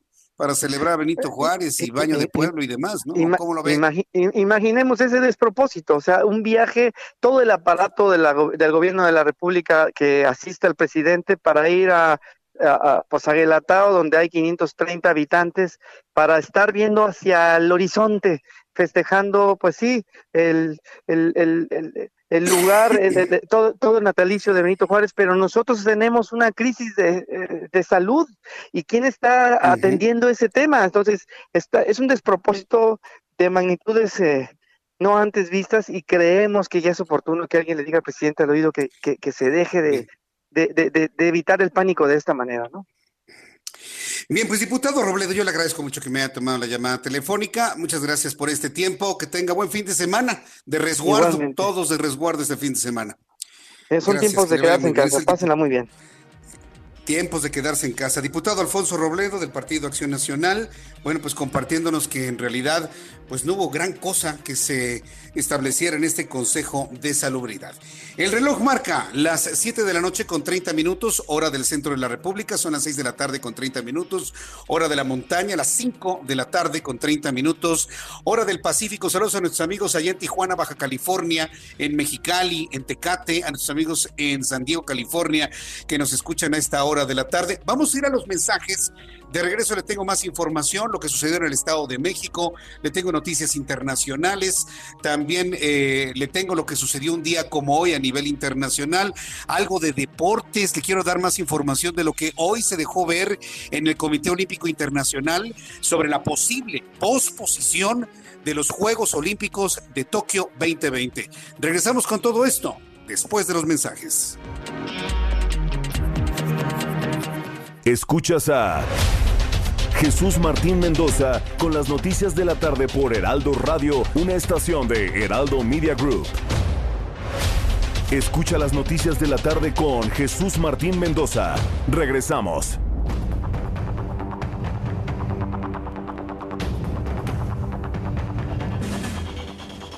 Son las 7 de la noche con 35 minutos. Ya en 25 minutos serán las 8. Qué rápido ha pasado la tarde, la noche, mientras usted se informa aquí en el Heraldo Radio. Vamos nuevamente hasta el Palacio Nacional. Vamos directamente hasta el Palacio Nacional, Salón Tesorería, donde ya está la recta final también de esta conferencia de prensa, en donde ya los expertos, entre ellos José Luis Salomía, el director de epidemiología, contesta algunas preguntas de los reporteros que se han dado cita en este lugar. Eh, vamos a escucharlo también positivos, pero inclusive más importante, negativos. ¿sí? Y eso quiere decir que si una persona sí tiene la enfermedad, pudiera estar siendo no detectada. En el hoy el INDRE no ha autorizado, digamos, no ha emitido una, una todavía una, una valoración en base a este primer eh, kit que ha sido sometido a pruebas rápidas, no ha emitido una, una certificación como tal precisamente porque eh, uno no son pruebas que se utilizarían en el campo de la salud pública. En el campo de la salud pública necesitamos pruebas confirmatorias, no rápidas, sino pruebas confirmatorias, que tengan además un nivel de especificidad que nos permita decir que si la prueba es positiva es porque precisamente la persona, la persona lo tiene. Entonces, igual en este momento decir no hay ningún tipo de prueba rápida que esté eh, acreditada o liberada por parte del INDRE para poderse utilizar. Y los resultados que éstas den todavía hay que ponerlos en duda. En todo caso, se tendría que volver a correr una prueba confirmatoria para realmente llegar a un diagnóstico. Doctor, eh, el gobierno federal ha solicitado... Es José Luis Salomía que, quien finalmente pues está de alguna manera, es José Luis Salomía quien está pues explicando el procedimiento muy complejo, muy complicado por parte de, de, nuestro país para poder hacer estas pruebas. Hoy precisamente en la edición impresa del Heraldo de México le comparto mi columna, Ojos que sí ven, en donde eh, podemos de alguna manera eh, ser testigos de, bueno, podemos leer la experiencia en Corea del Sur. No se tardan como acá los especialistas, acá tienen que hacer una prueba, luego hacer una segunda prueba, esperar 72 horas y si el INDRE no lo da por bueno, entonces no es coronavirus, aunque la primera prueba sí haya dado coronavirus. Tiene que ir a usted al hospital, se siente mal. ¿Es elegible? No, usted no es elegible. ¿Por qué no es elegible? Porque usted está joven y sano y fuerte. Mejor le vamos a hacer la prueba a la persona que tiene más edad, que el gordito, el que está hipertenso y demás. Así están las cosas. Por eso, esta cifra que se dio a conocer de personas, eh, de personas fallecidas el día, de contagiadas, perdón, de coronavirus, llega a ser inverosímil. 203 personas. 203, es un número importante. 203 personas, 606 personas que se encuentran sospechosas, 1101 que han sido ya completamente descartadas. Vamos a escuchar más de lo que sucede en esta conferencia vespertina. Los, eh, los casos en, graves en el hospital y que ameriten un porcentaje por fortuna eh, no es el más alto de todos los que se infectan. Recuerden que el 80% de las personas que se infectan van a tener una enfermedad o asintomática, o leve, o moderada, y que puede ser atendido eh, simplemente en eh, una atención en su domicilio, donde el aislamiento o el resguardo domiciliario es fundamental. De eso se trata la sana distancia finalmente. En la medida que no se pueda mitigar en domicilio, y esa es una acción que nos compete a todos, nosotros como gobierno tenemos una estrategia y la estrategia la difundimos, pero también es una coparticipación de los medios de comunicación y de la población en general para seguir estas recomendaciones. Aproximadamente el 36%, 35-36% de las personas en quienes se les demuestra la infección son mayores de 60 años y es la población justamente que está en riesgo de sufrir las complicaciones graves. Y la gran cantidad, entre, de los 20 a los 60, 65 años de edad, 70% aproximadamente de las personas están y que se infectan están en estos grupos de edad. Y, muy probablemente, o en la gran mayoría de los casos, quienes infectan a las personas de más de 60 años es este grupo, grupo de edad. Entonces, mitigar la infección en las casas, en la comunidad. es fundamental. Se ha insistido en lo que es la, la, sana distancia, se ha insistido mucho en lo que es la sana distancia, sin embargo, usted y yo sabemos que paralelo a la sana distancia es fundamental pruebas, pruebas, pruebas, más pruebas. Le decía hace unos instantes que lea mi columna en el Heraldo de México, le doy a conocer la experiencia de Corea del Sur, donde han hecho pruebas, pruebas, pruebas más y más pruebas, pero rápido y rápido, vale, vale, rápido, rápido, pruebas en cinco minutos, hasta 20 mil pruebas en un solo día. Y aquí, 72 horas, primera prueba, segunda prueba que dice el INDRE y finalmente así, así se la llevan. Bueno, hasta aquí ya la conferencia, sí, para que podamos ir a otro asunto. Mire, ya que estaba hablando precisamente en la conferencia vespertina sobre la sana distancia, Enrique Alfaro, gobernador constitucional del estado de Jalisco, hace un llamado a los jaliscienses a no salir de su casa en los próximos cinco días. Como usted verá, seguimos en la fase 1, pero cada entidad de la República ha tomado en sus manos la decisión del resguardo en casa. El gobernador insiste que no es estrictamente necesario quedarse, pero está recomendando que todos se queden en su casa durante cinco días con el objetivo de controlar el crecimiento del contagio de coronavirus. En esta información que ha llegado a nuestra mesa de trabajo, se informa que sustentado en el estudio científico de la Universidad de Guadalajara, se hace un llamado que busca evitar el escenario de cuarentena obligatoria con base en el modelo predictivo realizado por investigadores de la UDG, en el que la situación actual se proyecta un incremento importante de contagios, el gobernador del estado, Enrique Alfaro Ramírez, hace un llamado a todos los jaliscienses a no salir de sus casas hasta el próximo miércoles con el fin de contener esta predicción. Dijo el gobernador, Jalisco necesita que de aquí al miércoles no salgamos de nuestras casas eh, si no es para lo estrictamente necesario. Bueno, pues ya son en este momento las 7 con 42. ¿A qué vamos, Orlando? Finalmente, tenemos también invitados en este momento. Tenemos eh, que informarle también, quiero informarle sobre lo que hoy dijo el gobernador, ya que estamos hablando de gobernadores, Alfredo del Mazo, gobernador conferencias matutinas de Andrés Manuel López Obrador. Bueno, pues Alfredo del Mazo ofreció una conferencia de prensa esta tarde donde anunció que el Comité Estatal de Seguridad en Salud está reunido de forma permanente para tomar medidas frente al brote de coronavirus. El mandatario mexiquense indicó que además de la suspensión de clases ordenada por la SEP, tomarán medidas para evitar la propagación de COVID-19, como suspender eventos públicos y culturales, además de que las actividades no esenciales del sector público se trabajarán a distancia. Esto dijo el gobernador Alfredo del Como anunciamos, se han suspendido las clases a partir del día de hoy, 20 de marzo, hasta el día 20 de abril. Recordemos que no son vacaciones, es momento de estar aislados y guardar las medidas de prevención. Hemos suspendido los eventos masivos, así como las actividades culturales, turísticas y deportivas. Las actividades no esenciales del sector público podrán llevarse a cabo a través del trabajo a distancia, en especial para los grupos más vulnerables, como lo son los adultos mayores, las mujeres embarazadas y en etapa de lactancia.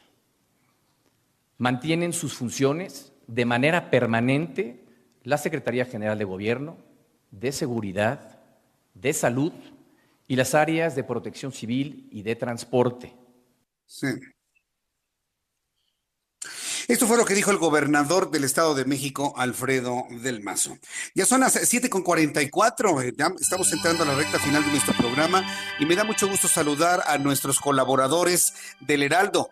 Adriana Fernández, nuestra especialista en cine. Me da mucho gusto saludarte, Adriana. Bienvenida, muy buenas noches. Buenas noches, Jesús Martín pues aquí con todo este tema del aislamiento social y demás, pues ahora vamos a hablar de cosas que, de películas que puedan ver en su casa. ¿Cómo ves, Jesús Martín? Sí, me parece muy bien, sobre todo porque, bueno, pues ahorita recomendar ir al cine no sería lo más indicado, aunque la fase número uno lo permite, pues vamos a ser responsables y hacer una recomendación o dos recomendaciones las que tú tengas, Adriana, para poder Claro. disfrutar en casa. Así es, Jesús Martín. Pues justamente pensando en eso, les tengo dos buenas opciones que pueden ver en una plataforma de streaming.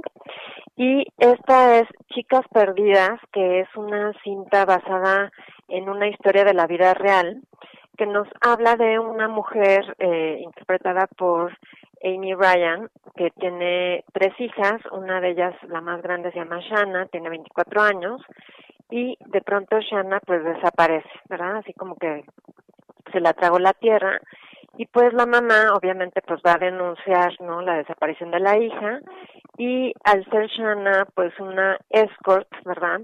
Como que los policías pues no no la toman en cuenta, ¿verdad? No le hacen caso y pues va a ser realmente la la búsqueda de una madre por su hija, ¿no? A la cual pues se unen otras varias familias que están en la misma situación.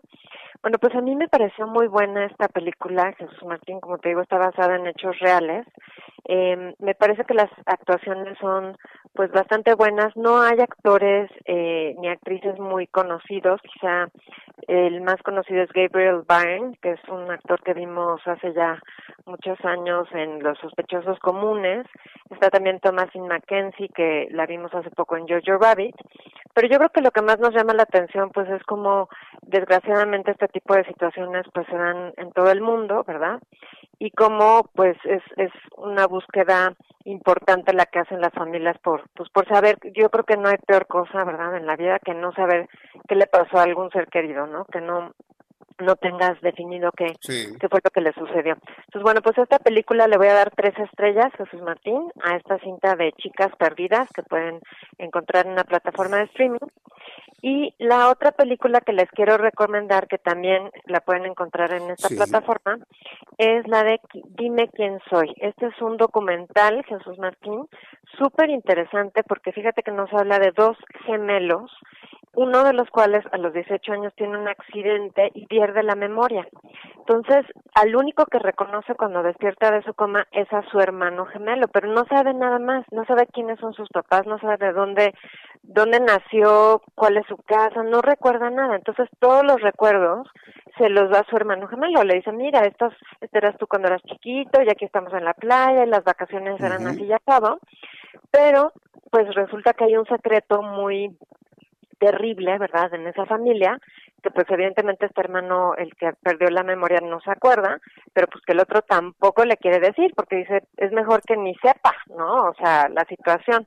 Entonces está súper, súper interesante esta otra película, Jesús Martín, se llama Dime quién soy. Es una película un poco fuerte, la verdad, bastante fuerte, pero te deja reflexionando sobre cómo nosotros somos también nuestras memorias. Y esta película, Jesús Martín, de Dime quién soy, le voy a dar tres estrellas también.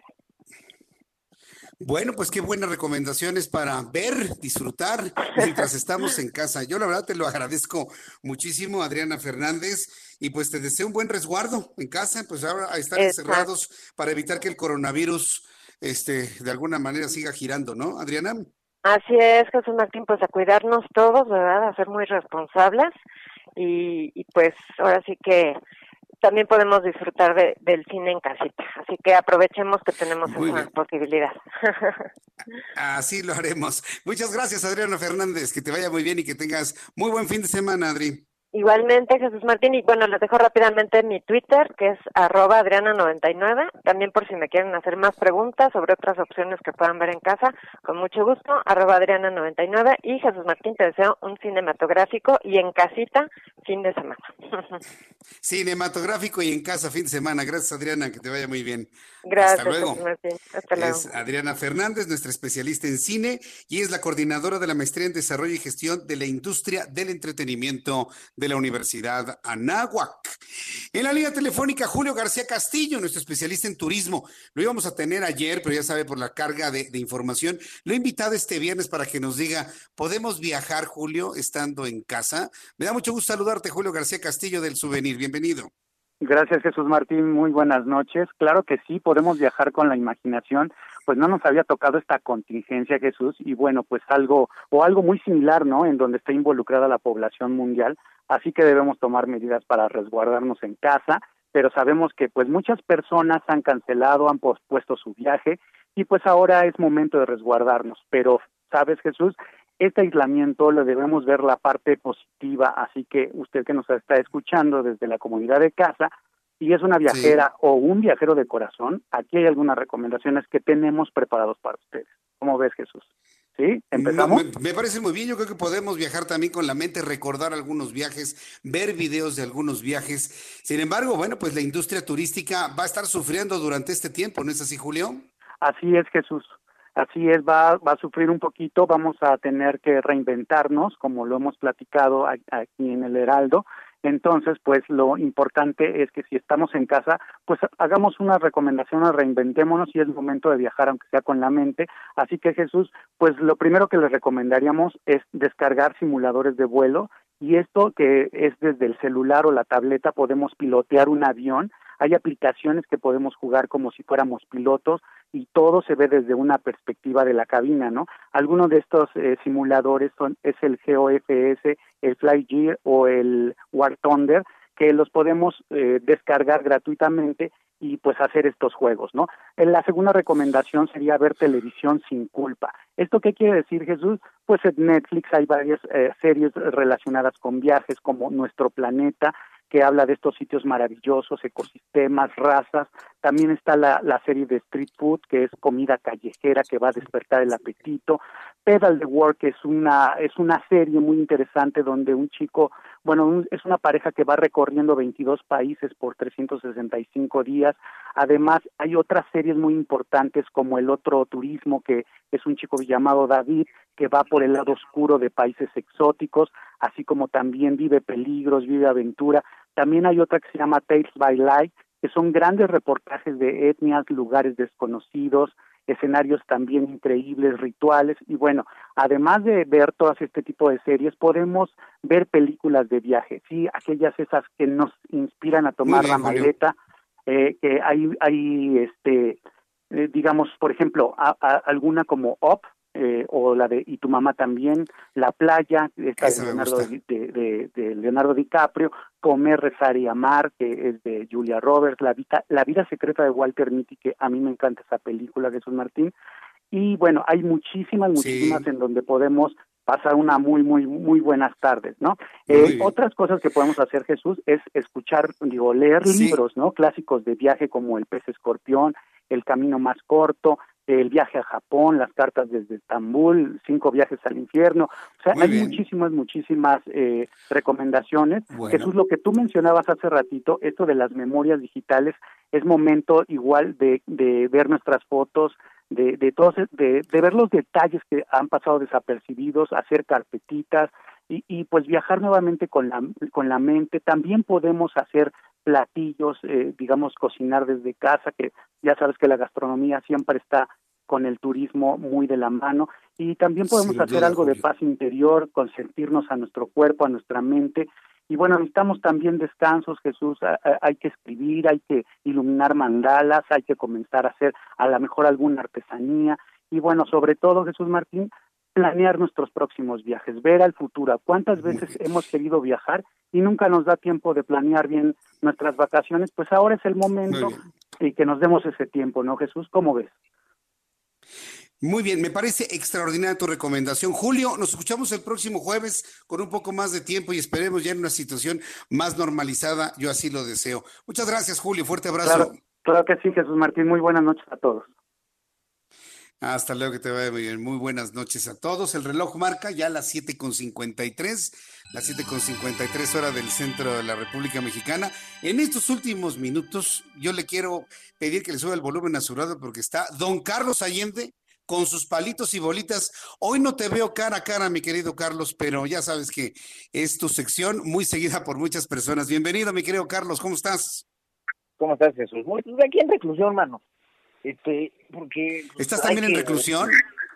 Sí, realmente. ¿A distancia? Este, me mandaron, me mandaron guardar, ¿tú crees? Ahí me dijo Liz, no, tú no puedes venir, entonces fue de ¿Eso te dijo? Que no puedes ir. ya sabes, ya sabes, ya sabes lo, Oye, ¿qué me vas a explicar o qué nos vas a explicar con palitos y bolitas, mi hermano? Oye, Jesús, mucho se habla, ¿no? Del tema del costo de, de vidas, ¿no? De vidas humanas que, que va, va a tener esta, esta enfermedad, que digo, no estoy diciendo que, que no sea algo que debamos de perder de vista, pero también siendo una crisis, sabemos que es un, un eh, evento de corto, de corto plazo, ¿qué va a pasar a largo plazo? Cuando ya el coronavirus deje de ser una preocupación, cuando ya este, todo el mundo se recupere, o cuando desarrollemos una vacuna, o lo que tú gustes y mandes, ¿qué va a pasar? Eh, las prospecciones económicas no nos ayudan mucho, porque no sé si te has puesto a ver, que seguramente sí, pero pues, explicando un poco a la gente que nos está escuchando, la OCDE, la, esta Organización para la Cooperación y para el Desarrollo Económico, eh, siempre hace sus pronósticos, ¿no? Y los va revisando conforme avanza el tiempo. Para 2020, empezando el 2020, se tenía un estimado de poquito menos del 3% de crecimiento real en todo el mundo, 3% del Producto Interno Bruto. Ahora lo están revisando a los 2.3, 2.3 de crecimiento. Pero francamente, lo que más me llama la atención, el otro estimado que hizo el banco Goldman Sachs, que yo me imagino tú tienes una cuenta en Goldman Sachs, ¿no? O sea, es de las cosas más normales. Ajá. ¿No? Ah, Sí, mira, yo tengo dos, dos cuentas. ¿Tú cuántas tienes? Ah, sí. No, yo, yo no llego a los niveles que tú, este, que tú. Ay, sí, mira nada más. Bueno, a ver, para los que estamos en Goldman Sachs, Sangrón. Goldman Sachs eh, está estimando que el Producto Interno Bruto de Estados Unidos, la mayor potencia económica del planeta, va a tener un segundo trimestre de menos 24%. No puede O sea, estamos ser. hablando de que eso es que eso es dos veces y media más grande que cualquier decrecimiento en la historia que, que tengamos registro. Bueno, desde que inventamos ¿no? este rollo del Producto Interno Bruto le empezamos a seguir menos 24 en el segundo trimestre. Y ya, o sea, ¿Sabes qué sería interesante? Que si a Estados Unidos le da este, una gripita, a nosotros nos va a ir como en. No, ya ni me digas. A ver si buscamos algo de la depresión del 29 del siglo pasado, ¿no? Y a ver si podemos comparar Que de hecho hay, hay un- algunos un- escenarios. hay- sí, hay un dato muy interesante, porque si México liga dos años Sí. seguidos con decrecimiento, o sea, que ya tenemos uno, ¿no? 2019, y este que también pinta para hacerlo, va a ser la primera vez en la historia desde la Gran Depresión en que eso pasa en este país. Mi querido Carlos Allende, me dio mucho gusto saludarte. ¿Dónde te encontramos? Por favor, tu cuenta de Twitter, por favor, mi querido Carlos. Rápido, antes de irnos, arroba Sir Allende en Twitter, Instagram y Facebook, y todos los días a las 12 nos vamos a estar haciendo palitos o bolitas igual remotamente, pero con no menos calidad. Muy bien, bueno, pues yo te agradezco mucho. Te envío un fuerte abrazo. Nos escuchamos el próximo viernes y que tengas buen fin de semana, Carlos. Igualmente, Jesús. Cuídense todos. Igual, que te vaya muy bien. Hasta luego. Ya nos vamos. Faltan dos minutos para que sean las 8 de la noche. Eh, un saludo a nuestros amigos en la República Mexicana. A continuación, los siguientes programas informativos aquí en la Ciudad de México. Brenda Peña en el resto del país, sus noticiarios locales. Yo soy Jesús Martín Mendoza. Le deseo tenga un buen fin de semana. El próximo lunes, 2 de la tarde, Heraldo Televisión, 6 de la tarde, Heraldo Radio. Por su atención, gracias y que tenga usted muy buenas noches.